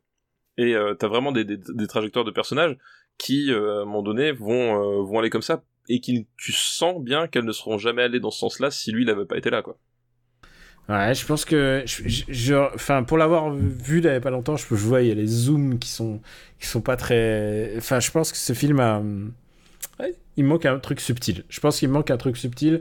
Euh, je pense que c'est, c'est vraiment des gros sabots et je pense que ça m'a, genre, et au moment où il y a les, les, les, les c'est pas des flashbacks, mais les moments, euh, les rêves euh, c'est le moment où genre ça, ça déraille un petit peu en fait parce que parce que je me dis merde euh, ça devient tellement explicite en fait euh, sur ce qui est en train de s'arriver alors que j'aurais préféré quelque chose de plus subtil. Voilà. Bah écoute moi je moi je trouve que comme dit l'approche elle est enfin c'est un truc vraiment jusqu'au boutiste et qui s'assume vraiment comme ça et qui, qui ose aller vraiment et qui le fait qui le fait de façon débridée. Il y a vraiment ce, ce côté on prend un bras le corps euh, on prend en bras le corps le fait d'avoir que des personnages détestables et on va jusqu'au bout du truc. Et à aucun moment on essaie de, de justement t'embrigader sur des sur des sur, sur, autre chose. Et euh, moi j'aime vraiment énormément ce, ce film là c'est c'est un truc en plus assez assez unique. Euh, j'ai pas souvenir d'avoir beaucoup de films comme ça de ce calibre là avec avec cette euh, avec cette audace là alors j'ai une barrière dans ma tête mais après euh, vas-y fais une proposition. Hop alors euh... Moi, je le mettrais. J'ai une barrière assez haute, hein, en plus pour être gentil. Hein. Alors, c'est quoi ta barrière? Non, non, non, je veux que tu me dises d'abord euh, où tu le sens. Euh... Écoute, moi, je mets, je mets ça au-dessus de, de l'or pour les braves. Euh, il est où l'or pour les braves? 18. Ah non, pour moi, tu vois. Euh, je... Parce que. Alors, moi, pour moi, c'est pas un film qui vaut L'homme qui voulait être roi. Ah, il est où? 58ème. Et tu, ah peux te demander comment est-ce que ce film fait pour être aussi bas. Ah, pour moi, ça va beaucoup plus haut. Alors, moi, je dirais mon ma barrière basse, ce serait Chinatown. Euh... 37. Et je t'ai déjà laissé mon nom et personne incroyablement haut. Je vois, putain, là, il est au-dessus du locataire. Euh, oui, c'est vrai. Non, non, c'est genre impossible, impossible. Mais euh... Bah ok d'accord, sous Chinatown, mais c'est pas c'est pas déshonorant d'être sous Chinatown. Ok d'accord. C'est pas déshonorant d'être sous Chinatown. D'accord. Euh, et c'est une bonne place hein, dans le 40 dans le top 40 euh, les proies, voilà, c'est The Big Hilt en Ouais, tout à fait. En VO, The Big Hilt. Et qui est ce qui est beaucoup plus beaucoup plus éloquent alors que les proies, ça veut un peu rien dire en fait comme titre euh, quand tu réfléchis. Bah écoute, je crois qu'on a fini cette liste. On a fini cette liste effectivement. Oh, merci Julien. Merci Julien pour ta liste. Et euh, le temps que je reprenne mes listes, puisque... Euh, alors... Euh, ah, t'as été tellement préparé, tu croyais qu'on allait faire qu'une seule liste Non, non, non, t'inquiète pas, j'ai deux autres listes prévues. J'ai une liste courte et une liste longue, et je veux voir comment... Comment tu vas agencer ça? Ouais. Figure-toi, je regarde son nom, mais il signe son pseudonyme, son prénom est le même que le, celui qui a donné la liste précédente. euh, c'est une liste qui, vient de, qui nous est arrivée en 2018, donc j'espère qu'il nous écoute encore. On espère qu'il est toujours là. Et c'est liste qui, euh, qui nous envoie par son pseudo et l'autre. Ah, l'autre, bah, d'accord. Tu dis merci, l'autre. Merci l'autre. Comment vas-tu l'autre? Merci pour ta liste l'autre. Et euh, c'est liste, je, je, suis pas sûr d'avoir vu un des films, mais on va bien voir. C'est une ville qui s'appelle 70s, sexe, drogue et animation. Ah, d'accord, original. N'est-ce pas? Et le premier film de cette liste est un film qui nous a été parfois envoyé, un film qui est sorti dans les années 2010, mais en fait c'est un film des années 70. C'est un, un, film qui a été perdu pendant longtemps, et c'est un film qui s'appelle Belladonna. Est-ce que tu as vu Belladonna? Ah non, je ne l'ai pas vu. Ah, tu as... pas du tout, pas du tout, pas du tout pas, du tout, non, non, je, non, non, alors, je ne l'ai pas vu. Alors en gros, euh, Belladonna est un film d'animation japonais. Et euh, je sais pas si tu peux googler maintenant, mais euh, regarde, ça s'appelle Belladonna of Sadness, Belladonna en France. D'accord. Euh, et c'est une adaptation de Michelet par des japonais, et genre, c'est comme. Il y, a du, y a du sexe à l'écran. c'est un film c'est un film expérimental, à la fois arrêt d'essai expérimental, qui a mis énormément de temps à sortir, et qui est produit par Mushi Productions, qui, Mushi Productions, euh, c'est euh, c'est la société de production de Tezuka. D'accord, euh, ok. voilà, ben, écoute, non, je connaissais pas du tout. Bon, écoute, euh, c'est un DVD pas compliqué à trouver puisqu'il est sorti donc récemment. Donc, euh, il est sorti de récemment en France. Il est sorti en salle en France. Quand est-ce qu'il est sorti? Il est sorti en 2016 en version restaurée. Voilà. D'accord. Eh ben, écoute. C'est un film pas vraiment connu, mais c'est un film intéressant. Donc euh, voilà, écoute, euh, La belladone de la tristesse. Écoute, euh, je le mets dans le devoir de vacances et je, Eh ben, oui, oui, glisse-le dans les devoirs de et je vais vacances. voir. Attends, je regarde s'il est c'est- À mon avis, c'est pas le truc qui est disponible facilement. C'est pas. Je pense que Just Watch va pas me donner une bonne belladonna. La belladone de la tristesse. Il est, il est dispo sur Filmo. D'accord, Voilà, ok. Donc euh, il est dispo Eh sur ben, écoute, Filmo. bah, je vois. du coup, je, je regarderai alors. Et ça, alors, ne regarde pas ça avec des enfants. oui, bah, j'ai bien, compris. Ouais, c'est un, c'est c'est genre, on leur a dit, amusez-vous, faites ce que vous voulez. Ok. Donc, euh, et quand tu don- donnes des, des, des indications comme ça aux, à des animateurs japonais, ils te font montrer. En général, ils te font des trucs, euh, ils te font, ils te font des trucs un peu frappés. Euh, le deuxième film de cette liste est un film que tu as peut-être vu, mais c'est La flûte à six schtroumpfs. Non, je ne l'ai pas vu non plus. La flûte à six C'est vrai, schtroumpfs. tu l'as pas vu? Non. C'est un film des C'est un schtroumpfs, film du des. coup, j'imagine. alors oui, ou alors c'est la parodie porno. mais- c'est ça. À un moment donné, quand tu me dis la flûte à six schtroumpfs, euh, je, je t'avoue, hein, euh, j'ai eu peur justement de. J'avais des images qui défilaient dans ma tête, mais je c'était sans doute pas les bonnes. Alors, attends, est-ce qu'il est sorti Oui, il est sorti en 76, donc oui, ça va. c'est dans- il est dans la bonne. euh, Je crois, mais je crois que j'ai vu aucun euh, Film des Schtroumpfs? Aucun film des Schtroumpfs. Même les, même les, les Astérix, j'en ai vu assez peu finalement. Bon, t'as vu les Euh, Lucky Luke quand même. Ouais, et même, je suis pas sûr de les avoir tous vus. C'était pas trop mon ma, ma cam en fait. Et alors, et alors, il est Euh. disponible sur le forfait Canal et nous, on est évidemment, Mais- on n'a pas le forfait Canal Euh, Ah, bah non, on Tu pas. connais la particularité Euh, de la flûte à six schtroumpfs? Euh, mais c'est Jo- Pierre En Louis, fait, c'est un truc de Johan et Pierre Louis, mais Ouais, c'est ça. il a été rebrandé en. Parce que c'est un en album à la base. C'est l'album, c'est le sixième ou le septième album de, de Johan et Pierre Louis, mais en fait, c'est le origin story des Schtroumpfs. Euh, En fait, oui, oui, je me- en fait, les Schtroumpfs, Et en fait, l'album, je le connais du coup, mais le film, je l'ai pas vu, tu vois. Je, jamais- je sais pas qui a été adapté. Dans le monde des séries et des comics, on dirait que euh, la flûte à six schtroumpfs est le backdoor euh, origins de, de, euh, de, des, Sch- de- bah, des schtroumpfs en fait, puisque ils sont arrivés comme personnages subsidiaires dans cette histoire. Et, et pour vous expliquer pourquoi, pourquoi ils parlent de sexe, drogue et animation, c'est que en fait la flûte à six schtroumpfs est une flûte magique qui vous force à danser. Oui, c'est vrai. C'est- Tu connaissais le BD, l'album euh Oui, je connaissais, la- je J'ai pas besoin de l'album. t'envoyer l'album, c'est bon, tu connais. Non, l'album, je le connais. Alors, je l'ai plus, mais euh, parce que sans doute mon frère me l'a volé, comme euh, la plupart de toutes les BD qu'on avait à la maison. Euh, alors, celui que je connais ou l'autre? Euh, tu les pas, tu les connais pas les Ah deux? si, je connais les deux, mais mais Bah si. mais Si, t'as grimpé avec les deux. ah bah oui, non, j'ai grimpé avec un seul. Le breton. Ah le breton, d'accord, ok, d'accord. Ah, salaud. Salaud de breton. non, pas salaud de breton, mais salaud de frangin qui t'a volé. Le... Alors j'ai mes schtroumpfs, mais c'est la flûte à six schtroumpfs.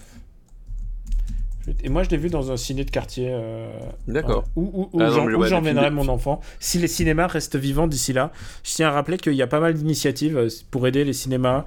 Et euh, en plus d'y aller dès que ça réouvre, euh, il y a pas mal d'initiatives pour aider. Euh, tu peux acheter tes places à l'avance. Moi, je l'ai fait pour le Max Linder. J'ai pas besoin d'acheter mes places parce que j'ai une carte d'abonnement, mais j'ai préféré acheter des places quand même. Voilà, donc je- j'encourage les gens à, dès que c'est possible, d'encourager vos ciné parce que euh, trois mois, trois mois de sans trésorerie, c'est pas, genre, il y a des, il cinémas qui vont fermer leurs portes. Il faut se préparer à, ça. Et moi, je, je pourrais pas me passer d'un pays sans, sans cinéma. Voilà. C'est beau ce que tu dis. Mais je suis désolé, non, mais c'est un truc qui me tient vraiment à cœur. Si, si des ciné auxquels je tiens vont fermer, je vais encore pleurer. J'ai rien qui me rend plus triste qu'un qu'un cinéma qui ferme. Le dernier film de cette liste, pour l'instant vierge, c'est Fritz the Cat. Oh, putain, alors ouais, alors j'ai des vagues souvenirs de Fritz the Cat. Euh... euh, Putain, euh... c'est, je crois pas que je crois pas l'avoir vu en entier non plus. Hein. Il me semble que je- j'ai dû voir une bonne une bande annonce et tout parce que c'est ouais parce que c'est le le, le le trip c'est que c'est un comment dire c'est que c'est un un, un chat qui enfin t'as plein de références c'est un truc euh, c'est un chat qui essaie de se taper des, des le plus de, de, de gens possible ou je sais plus c'est un truc comme ça euh, Bah, disons que c'est Euh, un. oh, disons que c'est. euh, c'est l'amour libéré. Voilà. Je peux. Je, ouais, c'est ça. Ouais, mais je, je vois, euh, je, je, vois, je vois le pitch. Enfin, je connais la réputation du film, euh, mais je crois que j'ai jamais vu en entier en fait. J'ai, euh, j'ai dû voir des, des... je l'ai vu que, je l'ai vu que, que, que, par extrait. En Alors, je sais pas où, je, où on va pouvoir se procurer euh, Fritz the Cat. Moi, moi, je l'ai, je crois que je l'ai vu que par extrait en fait. Donc tu le dis, je crois pas. Fritz the Cat, euh, hop, dans DVD Blu-ray, Fritz the Cat. Euh, non, il y a l'album de BD, mais je vois pas le, Bah écoute, je lance un appel si quelqu'un a Fritz the Cat en DVD ou en. Ah, il est, il est dispo en DVD, c'est bon, c'est bon, il est dispo en DVD. Je retire ce que j'ai dit. Je retire ce que j'ai dit. Non. Ah non, attends, c'est la version allemande. Für Kinder, strict verboten. Tu sais quoi? Je parle pas allemand, mais je sais dire ça. Ça veut dire, ça veut dire, c'est pas conseillé aux enfants. verboten, c'est effectivement dire, c'est interdit. Ouais, strict Kinder verboten. Bah écoute, euh, c'est un coup à l'eau, mais c'était une très bonne liste euh, et que très bonne idée de liste effectivement. Merci l'autre puisque hop, je rajoute en devoir de vacances Fritz the Cat et moi je me le regarderai aussi. Hop, hop. Euh, attends, la flûte à six, je trouve. Belladonna. Belladonna, je l'ai vu en salle, c'était une expérience particulière. Qu'est-ce qu'on va faire comme liste? Voilà, bon écoute, c'est une liste qui vient juste d'arriver à l'instant. Oh là là, ce suspense d'interactivité. Et c'est une liste qui nous est envoyée par Pierre Morandas. Merci Pierre Morandas pour ta liste. Morandas. Mo Peut-être Morandas. Je suis désolé si je prononce mal vos, vos prénoms. Ah bah moi, j'ai pas, le, pas le nom sous les yeux, donc je fais, je fais ce que tu me dis. Ouais, Morandas. Alors, c'est une liste qui s'appelle la French Touche. et qui est un peu aspirée des derniers, dernières émissions, euh, des derniers podcasts qu'on a enregistrés puisqu'il y a un petit peu de tout, il y a un petit peu de tout, de, tout ce qu'on a parlé. C'est un peu le melting pot, c'est un peu la, la, liste syncrétique de, de, de tous les éléments qu'on a parlé. Et le premier est un film de Robert Lamoureux qui s'appelle Mais où est passé Mais où est donc passé la septième compagnie? Mais où est donc passé la septième compagnie? Ah là, on rentre dans le vrai cinéma. On rentre dans, euh, on, rentre, euh, on rentre dans ce qui nous motive à faire ce podcast. Euh, mais où est donc passé la septième compagnie hein, Donc quand même un titre avec beaucoup de syllabes dedans. Il n'y a pas beaucoup. Hein oui, et, j'aime bien dire le, le nom anglais. Now where did the seventh company get to? Ah, c'est très très bon. Euh, donc, mais où est donc passé cette compagnie C'est le premier film d'une trilogie qui, je pense, a changé la face du cinéma à tout jamais. Euh, la fameuse euh, trilogie de la septième compagnie. Puisque le deuxième, c'est On a retrouvé, et le troisième, c'est ah, c'est clair, de, lune, évidemment, c'est clair de J'avais complètement oublié le troisième. Ouais, oui, s'il te plaît, s'il te plaît, c'est euh, c'est très important la continuité. Euh, je suis très attaché à ça.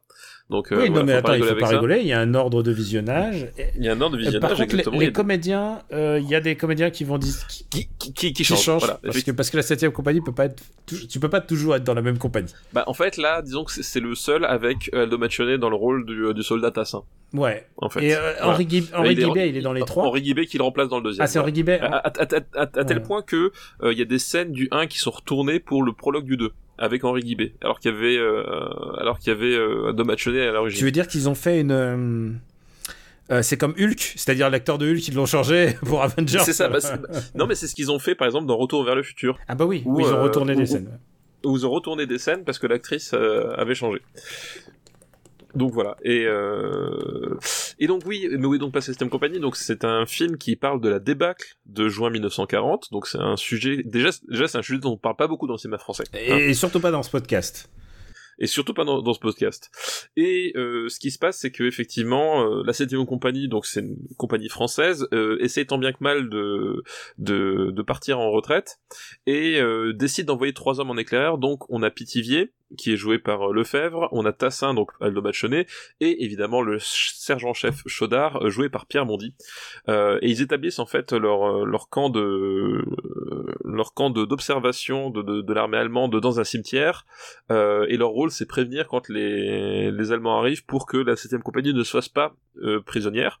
Évidemment, comme c'est des branlos, ils y arrivent pas, la 7 compagnie est prisonnière, et eux, il ne leur reste plus qu'à essayer de, euh, de, fuir à travers la forêt de survivre, Voilà.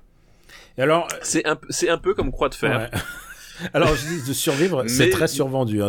Vous vous attendez pas à un bodycam de ouf. non, c'est sûr. Et, et, vous l'avez compris, c'est où est passé. vu le titre, tu sais, il n'y a pas d'ambiguïté, c'est une comédie. C'est une comédie. Et euh, on est pour le coup, on est dans la grande tradition de la comédie franchouillard, euh, dans le sens où effectivement on a des personnages euh, simples. Voilà, par exemple, le Chaudard, c'est un, un, patron de quincaillerie qui aime qui aime bien picoler, qui aime bien prendre du, du saucisson, qui, qui se plaignent pour des petites choses et qui sont des, des petites gens. Donc c'est vraiment la comédie franchouillarde comme il y en a un milliard de comme il y en a un milliard. Mais contrairement aux gendarmes de Saint-Tropez, ça a beaucoup, beaucoup, beaucoup mieux vieilli. Euh, c'est-à-dire que c'est quand même un film qui reste drôle aujourd'hui. Et ça, ils peuvent pas tous se le targuer. Euh, d'abord, il y a, y a, un bon, bon, un bon lot de, de, comédiens. Enfin, je veux dire, il y a Jean Lefebvre. Ah bah, il, bah, il y a Jean, et il y a même Robert Lamoureux tout seul. Il y a Robert Lamoureux. Pas donc, si vite, pas si Robert vite. Lamoureux qui est donc le, le réalisateur de film, mais que il mouille sa chemise, tu vois, il a. Il, il, il mouille sa chemise, exactement. Euh, oui, non, non, mais c'est un, film et pour le coup, ça, ça c'est un film qu'on a vu avec les enfants et je et le l'effet sur les, les gamins euh, est le même qu'il était sur moi, c'est-à-dire qu'il se il se il se bidonne du début à la fin euh, sur sur sur sur ces gags complètement idiots à base de euh, du sergent chef Chaudard qui montre comment est-ce qu'on on nage tu, typiquement, tu mets mes gamins dans, dans, dans, une piscine, le premier truc qu'ils vont te faire, ils vont te regarder, ils font, oh, regardez, on, on, va, on, nage, on va nager comme le, comme le, le, le sergent-chef Chaudard. C'est un truc, c'est imparable. C'est, ça les a marqués à vie, quoi.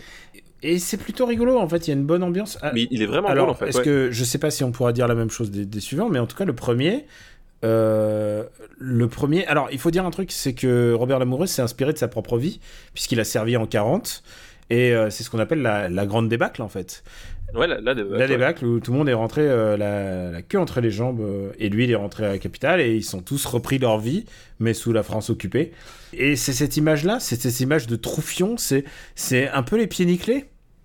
Bah, c'est complètement les pieds nickelés. Bah, et, et d'ailleurs, en fait, il y a, y, a, y a tout ce, un, un gag récurrent, c'est que globalement, eux, ils essayent, euh, ils essayent tant bien mal de, s'en sortir et ils font croire aux, aux kidam français qu'ils euh, qu'ils croisent, qui sont, qui sont là en fait pour prendre en tenaille l'armée allemande à 3 la, fameuse à 3 euh, parce que du coup ils osent pas avouer qu'ils sont en pleine débâcle. Et justement tout le tout le truc c'est qu'à un moment donné ils vont tomber sur un aviateur le un, lieutenant de, de l'armée française euh, qui eux qui lui va va, va, leur dire bah oui évidemment on, on, va on va faire on va la faire cette tenaille et on va essayer de prendre l'armée allemande à revers alors que les types tout ce qu'ils aspirent c'est rentrer chez eux et être peinard quoi.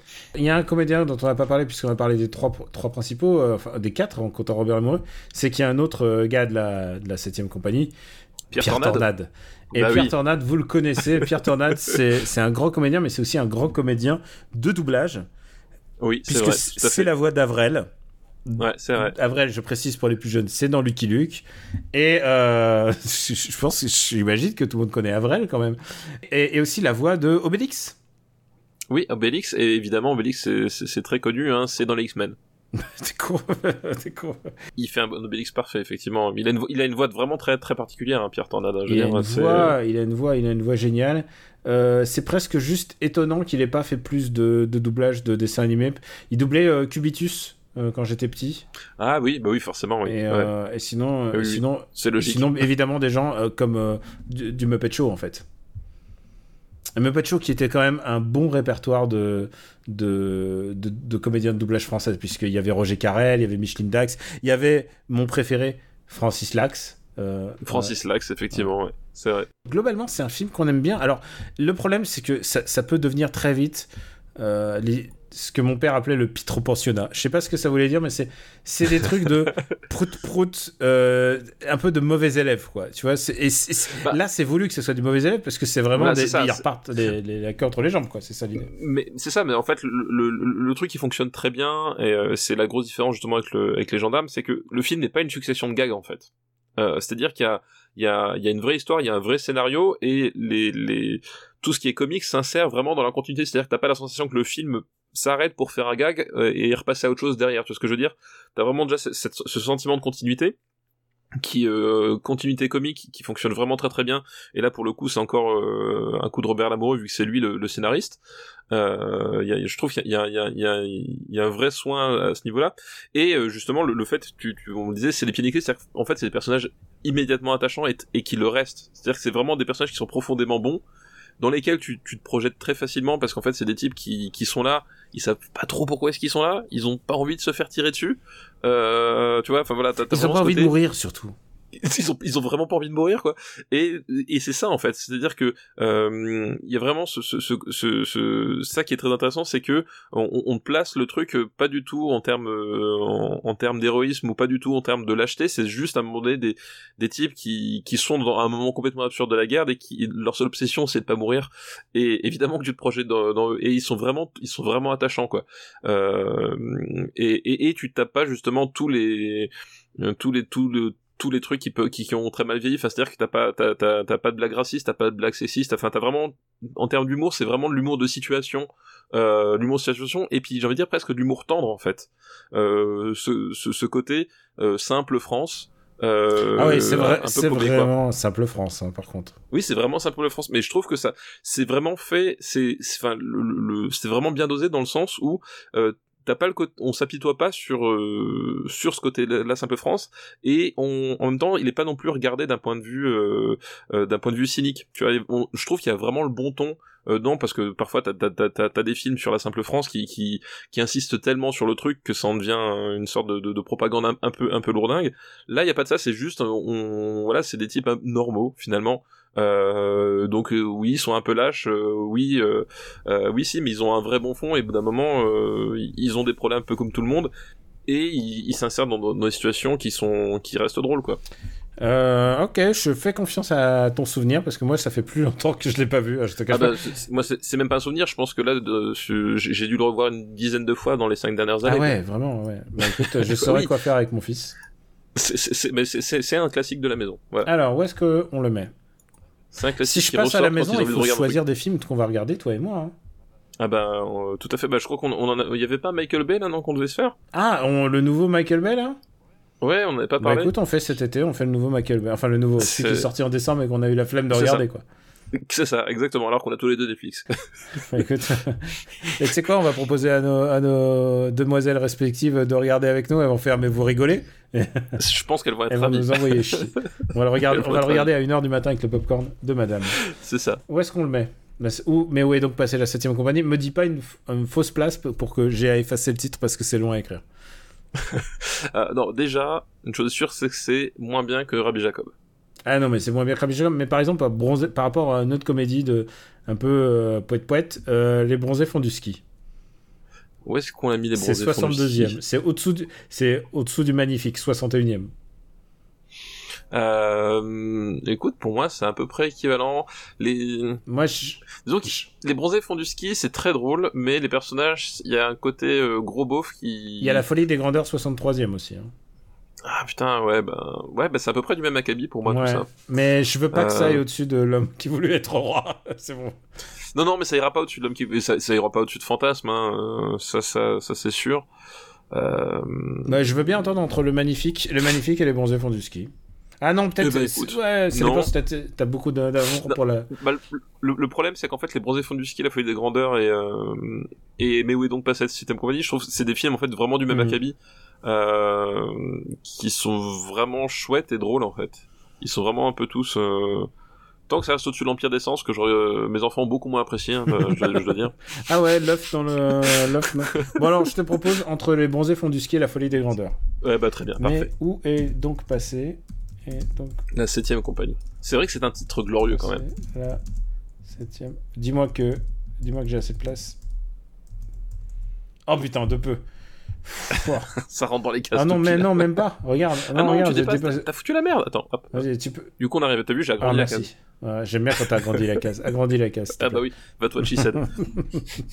je pense que c'est un, un, deuxième film et je pense que tu vas moins agrandir la case. C'est un film de Claude Zidi qui s'appelle Les Bidas en folie. Ah là. Ah, c'est eh moins, ben, voilà. moins bien là déjà. Ah, voilà, bah, tu vois, on a envie de dire euh, qu'est-ce qu'une bonne comédie, qu'est-ce qu'une mauvaise comédie? Bah, tu vois, justement, là, on est sur une thématique qui est très proche, hein, euh, l'humour à la guerre. Euh, et ben là, typiquement, les bidas en folie, ça fonctionne moins bien. Alors, alors moins il bien. faut, faut, dire les bidas en folie, c'est avec les Charlots. C'est avec les Charlots. Euh, Est-ce que c'est est et... combien tient le film des Charlots? Oh, je sais pas. Honnêtement, alors le, le Charlotverse, je l'ai pas en tête. Euh, J'ai pas l'ordre. Moi, je les repère Euh, par rapport à des trucs clés, les problèmes des, ch- des Charlots. Euh, Il y a celui où ils font du sport, il y a celui où ils font. euh, Oui, non, mais c'est ça. Mais alors, bah, tu, tu mets directement le point dessus, c'est-à-dire qu'effectivement, les films des Charlots, c'est une formule euh, où on prend les Charlots, donc un, un groupe de de de, de, de Ah, mais comiques, les, de, les, Char- de, de les cabaret. Charlots existaient avant. euh. Oui, les Charlots existaient avant, oui, complètement, ouais. Euh, euh, on, on prend un groupe de, de, de, de comiques euh, qui existaient déjà et on, on, on les met dans des situations et globalement en fait si tu veux euh, le... les films sont un peu interchangeables en dehors du décor. C'est à dire qu'il y a vraiment ce- cette idée que euh, la formule est tout le temps la même. Euh, on est sur du pur film à pour le coup là c'est du film à sketch. C'est à dire que euh, le film est pas pensé en termes de personnages ou euh, ou de euh, de personnages ou de, de continuité de, de, de- en termes de narration contrairement à mais où est donc pas sa septième compagnie? On a l'impression que je parle d'un film de Christopher Nolan tu vois. Non.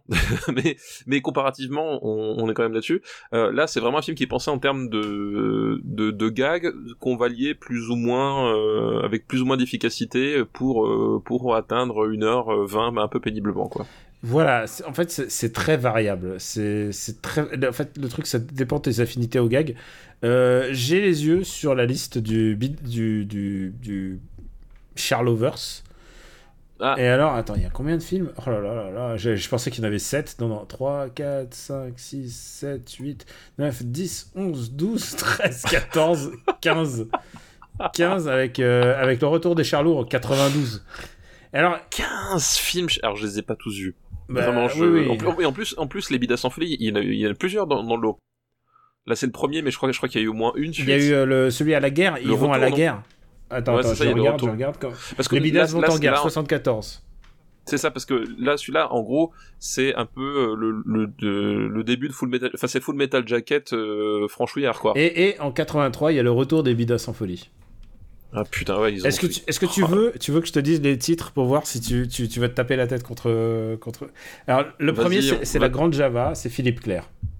Ouais. Alors, euh, le, le grand Philippe Clair. Euh, le deuxième, c'est Claude Zidi, euh, donc Les Bidas sans folie, c'est celui-là euh, sur lequel 71. Ah, c'est seulement le deuxième, tu vois. Moi, je croyais que c'était, on était en milieu de parcours, moi, pas du tout. Oui, moi aussi, moi, moi je- ça, ça, ça ressemble honnêtement à un milieu de parcours, un film de milieu de parcours. Euh, 72, c'est celui dont j'ai le, souvenir le plus clair, c'est les, les Fous du Stade. Avec. Ah oui, les foot. ouais, oui, c'est oui. celui-là où ils font de, de l'athlé, mais tout pourri. Je pense que les Fous du Oui. Stade, ça a donné le sketch des inconnus plus tard. Ah oui, sans doute, ouais. Euh, sans doute. plus ouais. difficile, les Charlots font l'Espagne, réalisé par Jean Giraud. Je l'ai vu. Bien sûr qu'on l'a vu, mais le truc, c'est est-ce que tu identifierais un gag dedans? Euh, non, Voilà. mais je l'ai vu, les, oui, oui, je- en plus je me rappelle du titre. Le Grand Bazar. Oui, le grand bazar, oui, oui, bah oui, oui, vu. Vu. Euh, les quatre Charlots, les quatre Charlots mousquetaires.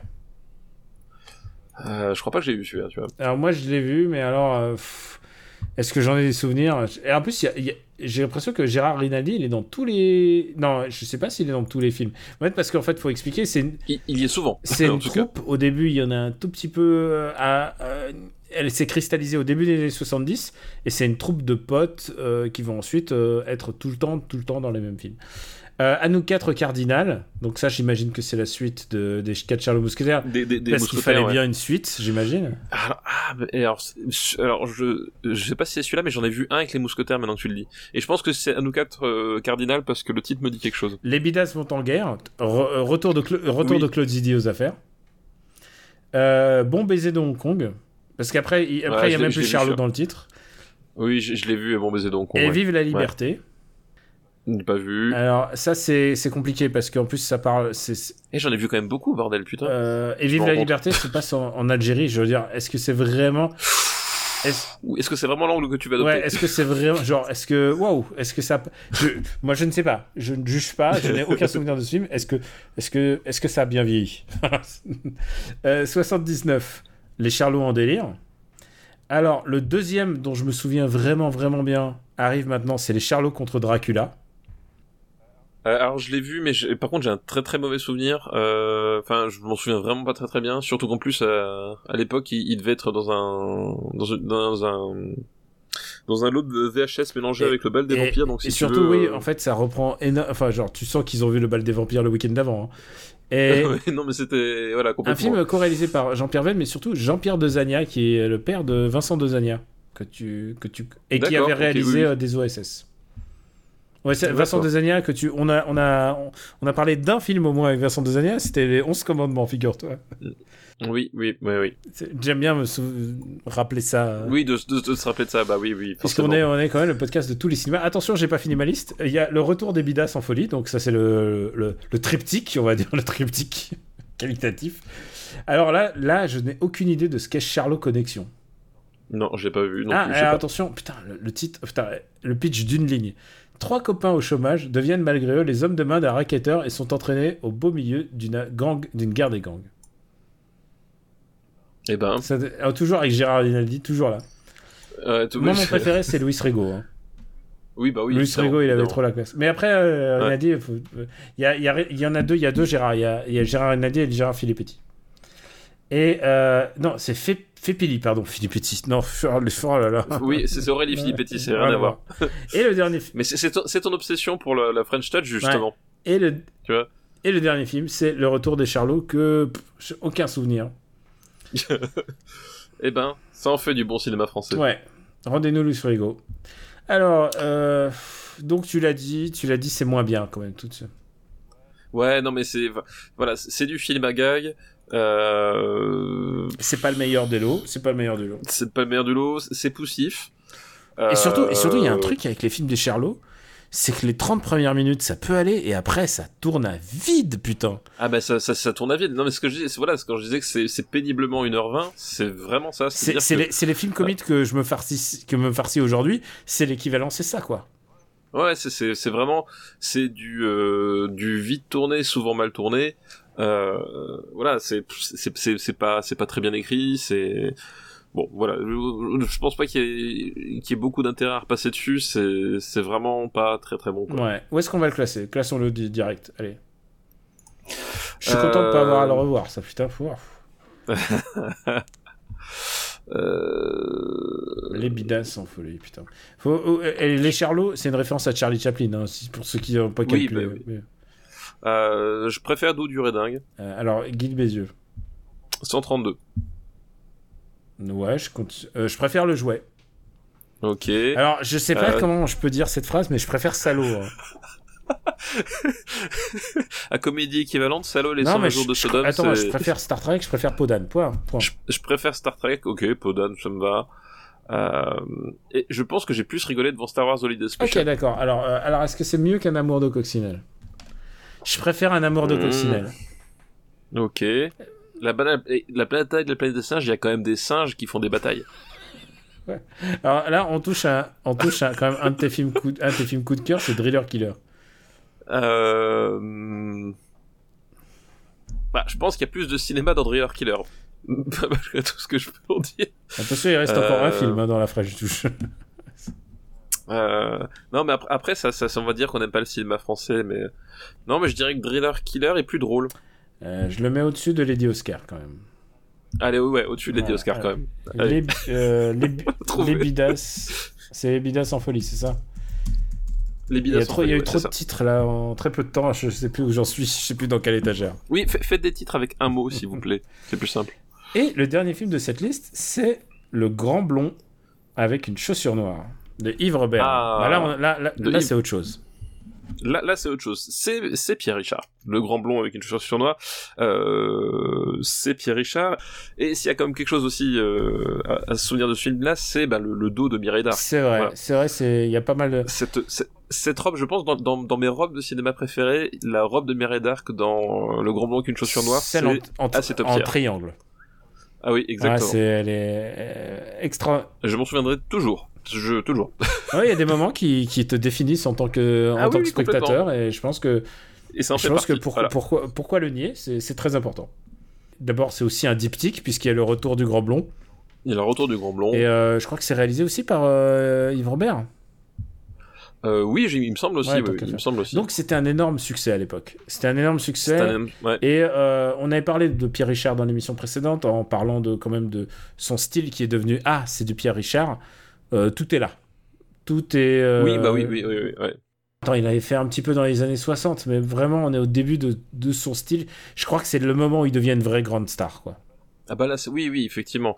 Euh, et, et, et, là, c'est marrant, on parlait de Hitchcock en début d'émission, mais on est encore dedans. C'est-à-dire que euh, tu parlais de North by Northwest, bah, c'est littéralement le même film, mais avec Pierre Richard à la place de Cary Grant. Puisque, mais c'est effectivement le, la, la, mort aux trousses de Pierre Richard, quoi. Euh, puisque le, le pitch, c'est euh, c'est le personnage de, de, de Pierre Richard, Donc, Perrin. qui de Perrin, qui en fait est utilisé par par le colonel euh, euh, par le euh, comment il s'appelle par Jean Rochefort voilà chercher euh, par le colonel Toulouse il me semble bien dans mon dans mon, esprit qui est utilisé par le, donc le personnage de Rochefort pour servir en fait de il, il, va lui attribuer le rôle d'un espion international parce qu'il est, violoniste et il voyage beaucoup pour détourner l'attention de son second qui est joué par euh, par Bernard Blier. Et en fait du coup le, le personnage de, de, de Pierre Richard va être au centre d'une guerre d'espionnage à ses dépens euh, et en fait des gens vont chercher à le tuer parce qu'il est espion et voilà et, et, et, tout et, et c'est voilà c'est le côté euh, la mort au trou c'est que le type il est pas du tout espion mais il est pris pour un espion et il va se retrouver dans un nid à, à, en merde à cause de ça quoi c'est exactement ça. Et donc, tu l'as nommé, tu l'as nommé, donc il y, y, a pas mal d'autres grands acteurs. Donc, tu as dit Jean Rochefort, Mireille Darc, et, euh, et puis il y a aussi euh, Bertrand Bollier. Oui, Bertrand Blier, voilà, qui, qui fait le, le, second de, de, qui fait le même le rival de Jean Rochefort en fait. Ils sont, ils travaillent tous les deux pour les, euh, pour les services secrets français, mais ils sont rivales. Alors je sais plus pourquoi, parce qu'il y a sans doute une histoire de de, de, de, de hiérarchie ou de poste euh, à récupérer. Enfin, peu importe, ça on s'en fiche un peu. Mais l'idée c'est qu'ils sont ils sont rivaux et Rochefort va utiliser le personnage de Pierre Richard pour euh, mettre Ber euh, Bertrand Blier, Bernard Blier, pardon, dans la dans la panade et, et s'en débarrasser quoi. Et c'est assez marrant parce que je sens, ben, James Bond existe depuis quand même plus d'une décennie déjà. Ah, oui, et oui. c'est intéressant de voir que les Français déjà à l'époque se disent bon les films d'espionnage, on y arrivera pas. on n'y arrivera et pas. Et d'ailleurs, j'essaie de dire, un bon film d'espionnage français, euh, c'est compliqué. C'est genre. Peut-être, peut-être, euh, ça vous viendra à vous qui nous écoutez, mais là, moi, moi, pour l'instant. Ah bah si, bah les, ben, un bon film d'espionnage français, vu que les, le, le monde et, et moi-même hein, euh, sommes tournés sur le bureau des légendes, ben Yves Rochand. Ah ok, d'accord. Euh, ouais, bah, c'est une série. Ah, bah, c'est une série, mais il a fait un film qui s'appelle Les Patriotes, qui est en fait une sorte de matrice pour le. Ah, bah peut-être, j'ai pas vu. J'ai pas bureau des légendes. Bon, bah voilà, mais il a fallu attendre voilà. quand même pas mal d'années. Euh, et, et, ce qui est intéressant, c'est que dans cette époque-là, euh, bah, on se dit, bah, écoute, on peut pas, on peut pas faire de, de films d'espionnage, alors du coup, on va faire des parodies. Et euh, Pierre Richard est dans cette, euh, cette optique-là, mais il y a aussi euh, OSS aussi. Euh, le monde est soit à la parodie, soit au pastiche. Et pour expliquer la, nuance, c'est que le pastiche reprend les codes. Il reprend les codes euh, pour avoir pour parler d'un film, amateur qu'on a retourné nous-mêmes avec nos amis qui s'appelle France 5, euh, la parodie essaye de faire rire, le pastiche essaye de refaire la même chose en réutilisant les codes. Et euh, c'est là, là la nuance qu'on a donnée à, notre projet France 5. Et donc, il y a, il y a en France en tout cas une mouvance de on refait la même chose mais à notre sauce. Et c'est comme ça que tu as des films de guerre comme les Bidas quoi. C'est comme ça que oui, c'est il y avait tout un, un schéma d'écriture à l'époque qui était de dire bon bah écoutez on va faire la même chose mais en un petit peu plus rigolo et un petit peu plus décalé. C'était leur ambition hein, ça veut pas dire que ça réussit à tous les coups mais c'était c'était vraiment un truc très très très courant en France c'est effectivement c'est l'ambition. Et je voulais juste te dire en fait j'ai dit Yves Rochant non parce que j'ai pensé à Yves Rocher euh, parce que je prends soin de mon, de mon, corps et de ma peau puisque je suis un homme moderne. Euh, non c'est Eric, Eric Rochant. Bah, écoute, le, le, le, le, créateur du bureau des légendes voilà. mais oui tu as raison voilà. On, on, est dans le pastiche c'est effectivement euh, les anglo-saxons savent faire nous on sait pas euh, mais par contre, ce qu'on sait faire, euh, c'est on, on, on, sait rigoler. Et effectivement, là, on va essayer de, de, de, de, faire ça. Et là où ça fonctionne de nouveau, parce que je trouve que le Grand Blanc avec une chaussure noire, ça reste un film qui fonctionne, c'est que justement, il est pensé comme un, comme un bon pastiche, c'est-à-dire qu'il va d'abord s'intéresser à écrire une histoire et des personnages, et après, une fois qu'il a, a cette base-là, se dire bah tiens, comment est-ce que du coup de cette histoire et ce personnage, je vais tirer des situations drôles. C'est-à-dire qu'on on est de nouveau pas dans un film à enchaînement de gags, même s'il y en a. On est voilà, on est dans, dans, dans, on est vraiment dans un développement de personnage euh, comme comme c'est fait avec la avec la chèvre ou d'autres films comme ça pour pour ne citer que des films avec Pierre Richard et euh, qui fait que du coup le, le principal moteur c'est quand même tu t'attaches au personnage euh, de Pierre Richard et c'est ça aussi qui fait que derrière l'humour oui, fonctionne. c'est pas un salaud. Non, non, c'est bah, vraiment. En plus, il, est vraiment parfait. C'est-à-dire que il est dans, dans, ce rôle du euh, du type évidemment maladroit parce que le grand blond avec une chaussure noire, ça vient de là aussi. C'est qu'à un moment donné, il a euh, il a une chaussure noire et une chaussure jaune de l'autre côté parce qu'il a marché dans un pot de peinture et du coup, c'est ce qui sert de déclencheur en fait au personnage de Jean Rochefort. Il fait voilà l'homme que mon contact ou l'espion, euh, il porte une, il, a deux une chaussure de deux couleurs différentes et c'est ça qui va être le déclencheur en fait euh, de l'histoire, d'où le titre. Et voilà, et ce type-là, il, il est maladroit, il est attachant, euh, et il essaye toujours de faire bien et d'être toujours sympa avec les avec les gens, alors qu'il est manipulé de, de, de- du début à la fin. Et d'ailleurs, c'est ce qui va émouvoir le personnage de Mireille Dark en fait, c'est qu'elle va s'apercevoir de ça. On l'a dit au début, il euh, donc il s'appelle euh, le personnage s'appelle François Perrin. C'est un indice aussi Oui, euh, Oui, ça. de savoir qui a écrit l'histoire. Et ben c'est Francis Weber, euh, dialogue, dialogue Bah et oui. histoire de Francis Weber qui déjà, même quand c'est un projet commandé, parce que ça c'est une commande et c'est un truc qu'il ne réalise pas, euh, déjà essaye d'apporter sa patte en tant qu'auteur. Voilà, bah, c'est effectivement t'as le et le Pignon, voilà. Oui, voilà. Et tu as apporté la nuance, je crois, dans une émission précédente. euh, quand c'est Pignon, c'est vraiment parodique. Pignon, il est vraiment, il est plus bête que Perrin. Perrin, il est, il est plus innocent que, que Pignon. Voilà. Perrin, plus, a plus conscience de sa malchance. Pignon, Pignon est, est vraiment, il met les deux pieds. Et il est complètement à côté de la place. si voilà. c'était euh, si c'était un pignon, il aurait les deux pieds dans la peinture. Voilà. Exactement, c'est ça. Est-ce que t'aimes ce film? Ben ouais, À- j'aime à, bien le part, à part évidemment la robe euh, extra. Ah bah, il n'y a pas que la robe de Mireille Dark. Mais, Non, mais, euh, euh, je, vous dis un truc, si vous googlez robe de Mira Dark, vous allez tomber dessus. Et, et vous allez Vous tomber sur des hystériques, euh, pas des hystériques, hein, des historiques bien sûr, qui vous expliqueront, parce qu'il y a une vraie genèse à, à- au pourquoi de cette robe et tout, et pourquoi elle est restée dans les mémoires. Euh, littéralement, hein, si vous pensez que voilà si vous si vous pensez que Ursula Andress qui sort en maillot de bain euh, c'est important dans la dans le cinéma américain euh, et bah, bah ça Bah, ça c'est le- l'équivalent dans en France il y a a rien d'autre à ce niveau là Ouais, complè- complètement, oui, oui, oui, complètement. C'est, c'est, c'est, c'est- c'est plus, ouais, c'est iconique, vraiment. C'est vraiment iconique. Donc euh, non, mais au, au même au-delà de ça, euh, oui, c'est un film que j'aime bien parce que, bah, encore une fois, je trouve le, le, le personnage vraiment attachant.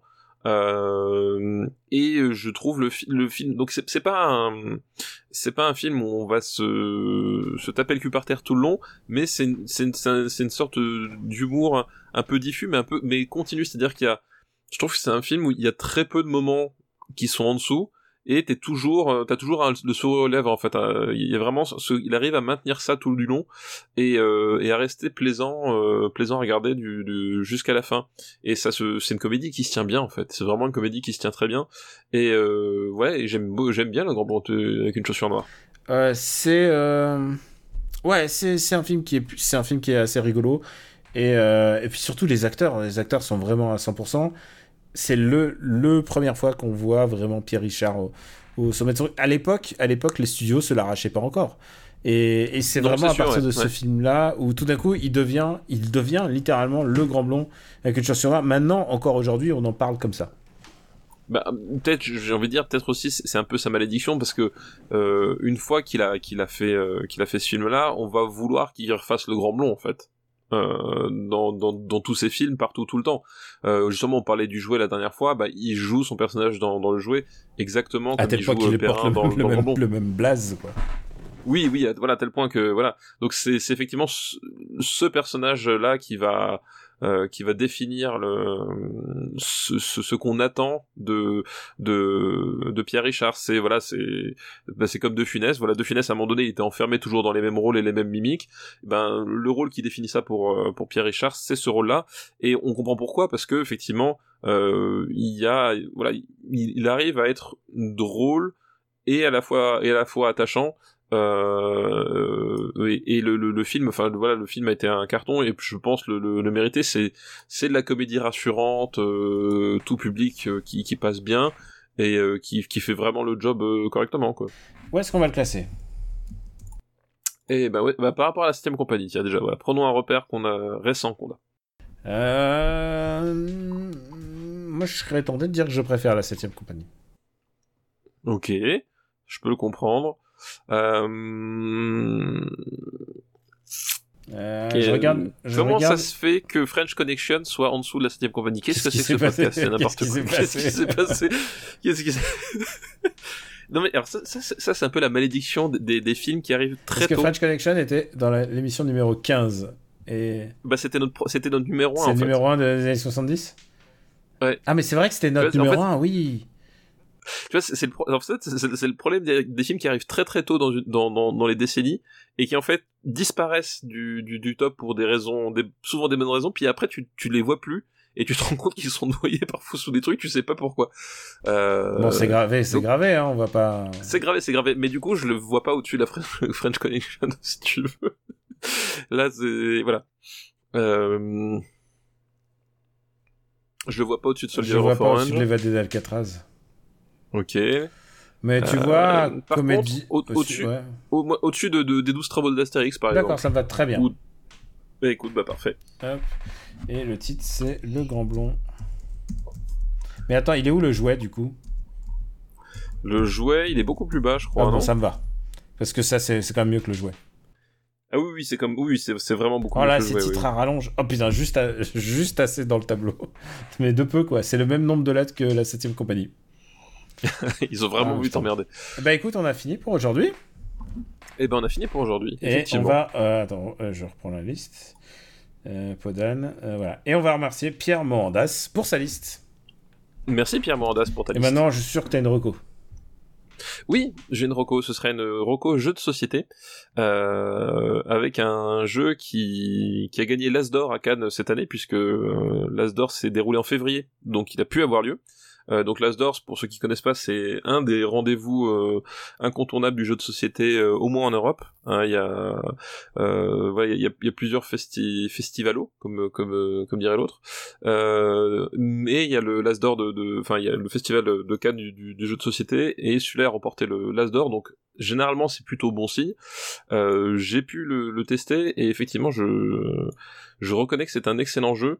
Euh, le principe d'Oriflamme, si tu veux, pour résumer, c'est euh, c'est Game of Thrones avec des cartes à jouer. Ah, d'accord. Euh, ah, quoi, il y a encore de l'inceste là? Non, il n'y a pas d'inceste, mais il y a de la trahison, il y a des meurtres, il y a de la planification, il y a des coups fourrés, et il y a des moments où ça se passe pas du tout comme t'avais prévu.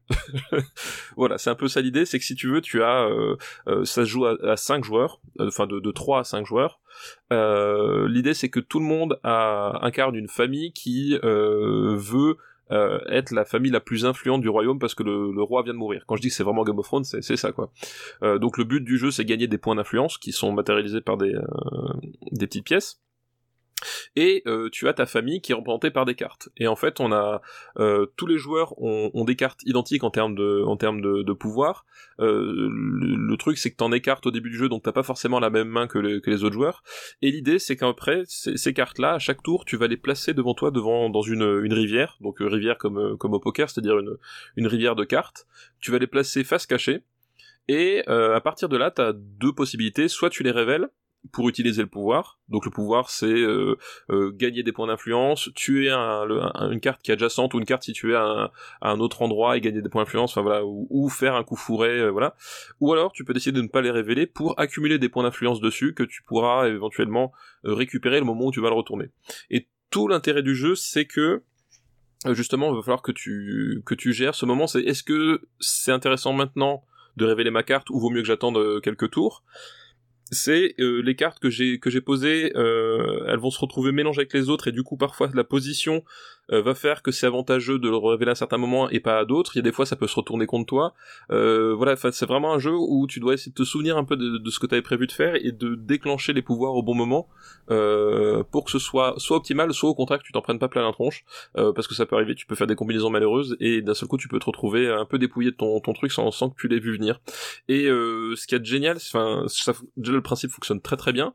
Euh, et ça se joue vite en plus, c'est un jeu qui se joue vite, donc du coup tu peux enchaîner plein de, parties euh, très très vite, et c'est en plus un jeu qui coûte pas cher. Donc euh, c'est vraiment un truc euh, qui, qui, s'explique facilement, qui se joue vite, euh, et qui est assez fun, et qui en même temps est pas trop déséquilibré, parce que souvent les, jeux où t'as des coups de pute ont, ont ce défaut là, c'est que si tu t'acharnes ou que tu n'as pas de bol, bah tu peux faire des tours entiers où tu joues pas du tout. Là, c'est pas le cas. C'est-à-dire que tu, peux parfois effectivement t'en prendre euh, plein la gueule, mais t'as jamais la position où t'es complètement bloqué où tu ne peux pas jouer. Quoi. Forcément, tu vas jouer un truc. Euh, forcément, t'as une issue à un moment donné pour quand même continuer la, continuer la partie. Et, euh, voilà. Donc du coup, voilà, ça s'appelle Oriflamme. C'est sorti là, je crois, en début d'année. Et c'est vraiment très chouette. Bah écoute, c'est pas mal. Tu me le gardes de côté pour quand tu as une sympathique famille qui arrive de. Exactement. Qui, qui, va, qui va débarquer pour, pour, pour jouer avec toi Exactement, c'est ça. Tout à fait. Je, suis en train de réchauffer ma place. Hein. tu as bien compris.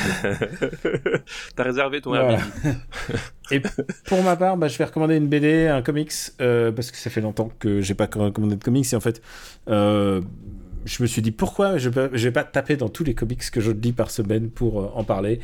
Euh, je vais parler d'un. Tu te souviens, j'ai parlé de Thor de Jason Aaron, euh, qui est pour moi un des meilleurs arcs. c'était 8... 7 ans, 7 ans de comics Thor, je t'avais expliqué, je crois. Je crois que c'était dans Super Cine Battle.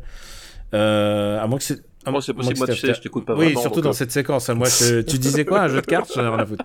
Euh, donc, euh, donc voilà, après euh, cette, année à, la tête de Thor, et, un des meilleurs runs qui ait jamais existé sur le, personnage, qui a vraiment réécrit pas mal de, moments forts du personnage, euh, il, passe la, main, il, arrête son, run, mais il a gardé quand même sous le coude un des personnages qu'il avait vraiment mis en avant, à savoir Jane Foster. Jane Foster qui va être l'héroïne du prochain film Thor, le jour où les films Marvel, souvenez-vous, Souvenez-vous quand les films Marvel, il, y en avait un tous les trois mois. Maintenant, il y en a plus. Il y en a plus. C'est fini.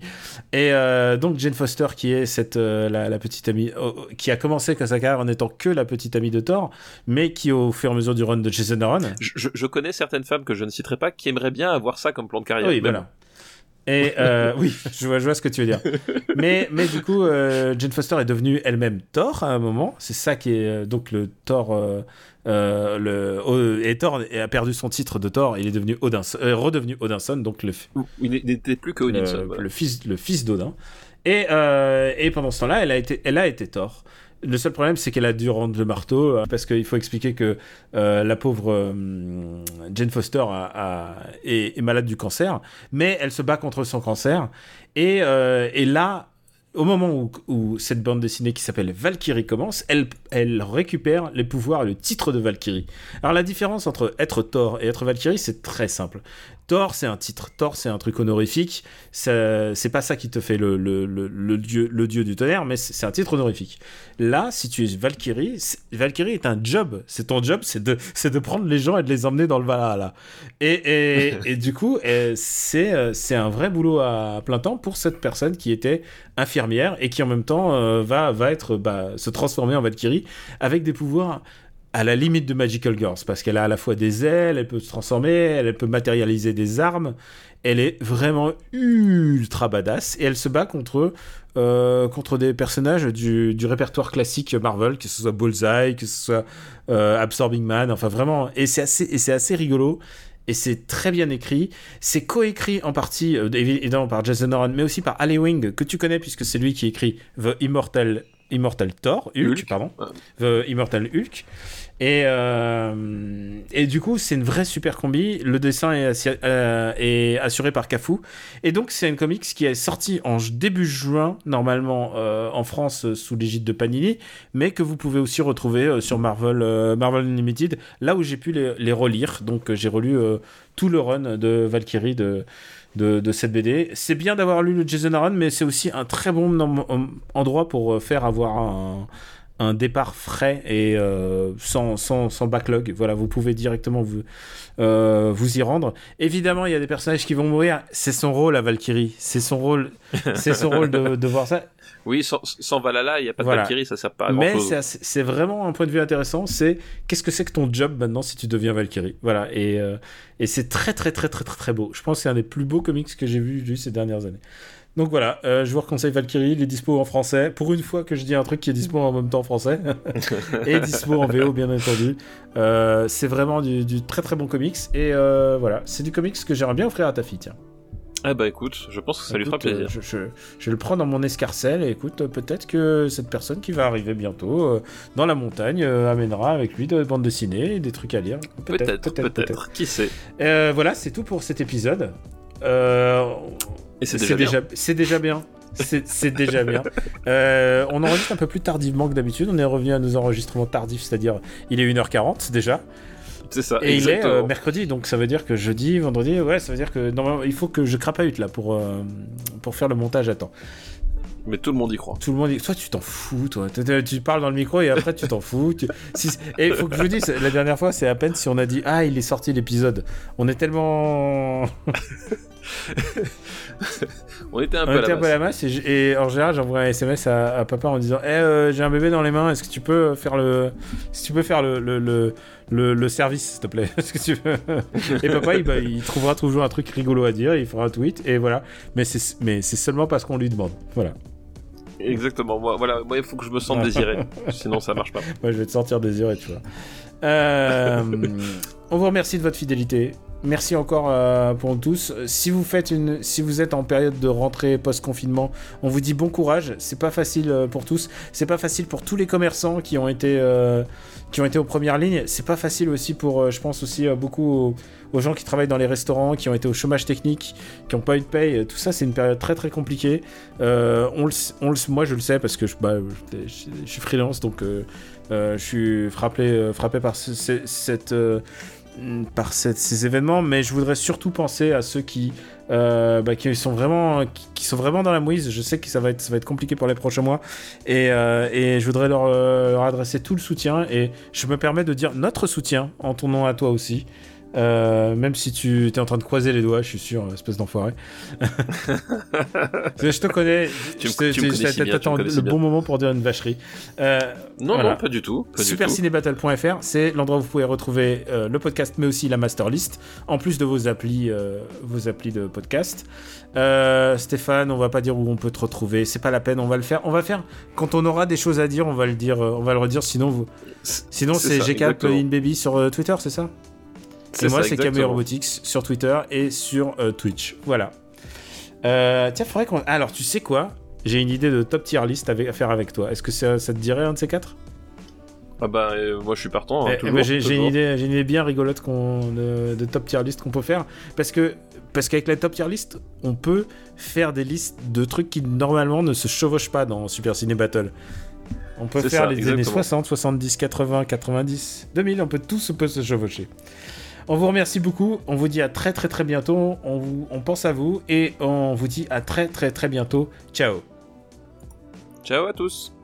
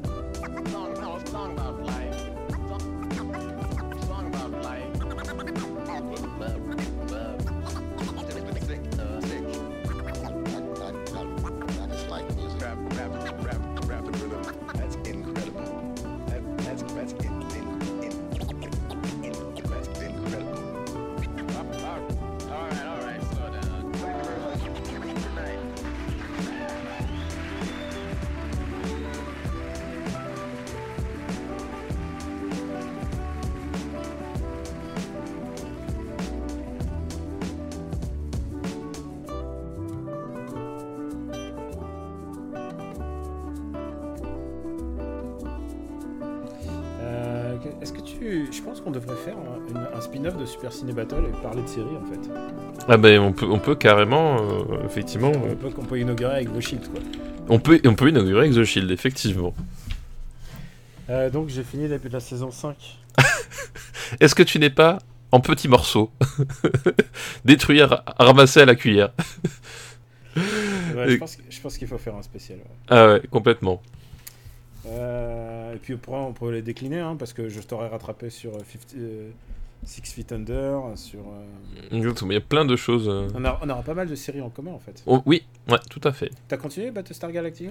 Non, j'ai pas, pas, eu le temps en fait. Là, j'ai dû, euh, dû mettre en pause, j'ai pas eu le temps. Donc je suis pas allé très très loin pour le moment. Donc je me le garde pour un moment où j'aurai plus de. Je connais ta ton potentiel de visionnage. C'est ça. bon, allez, on fait un clap. Une production.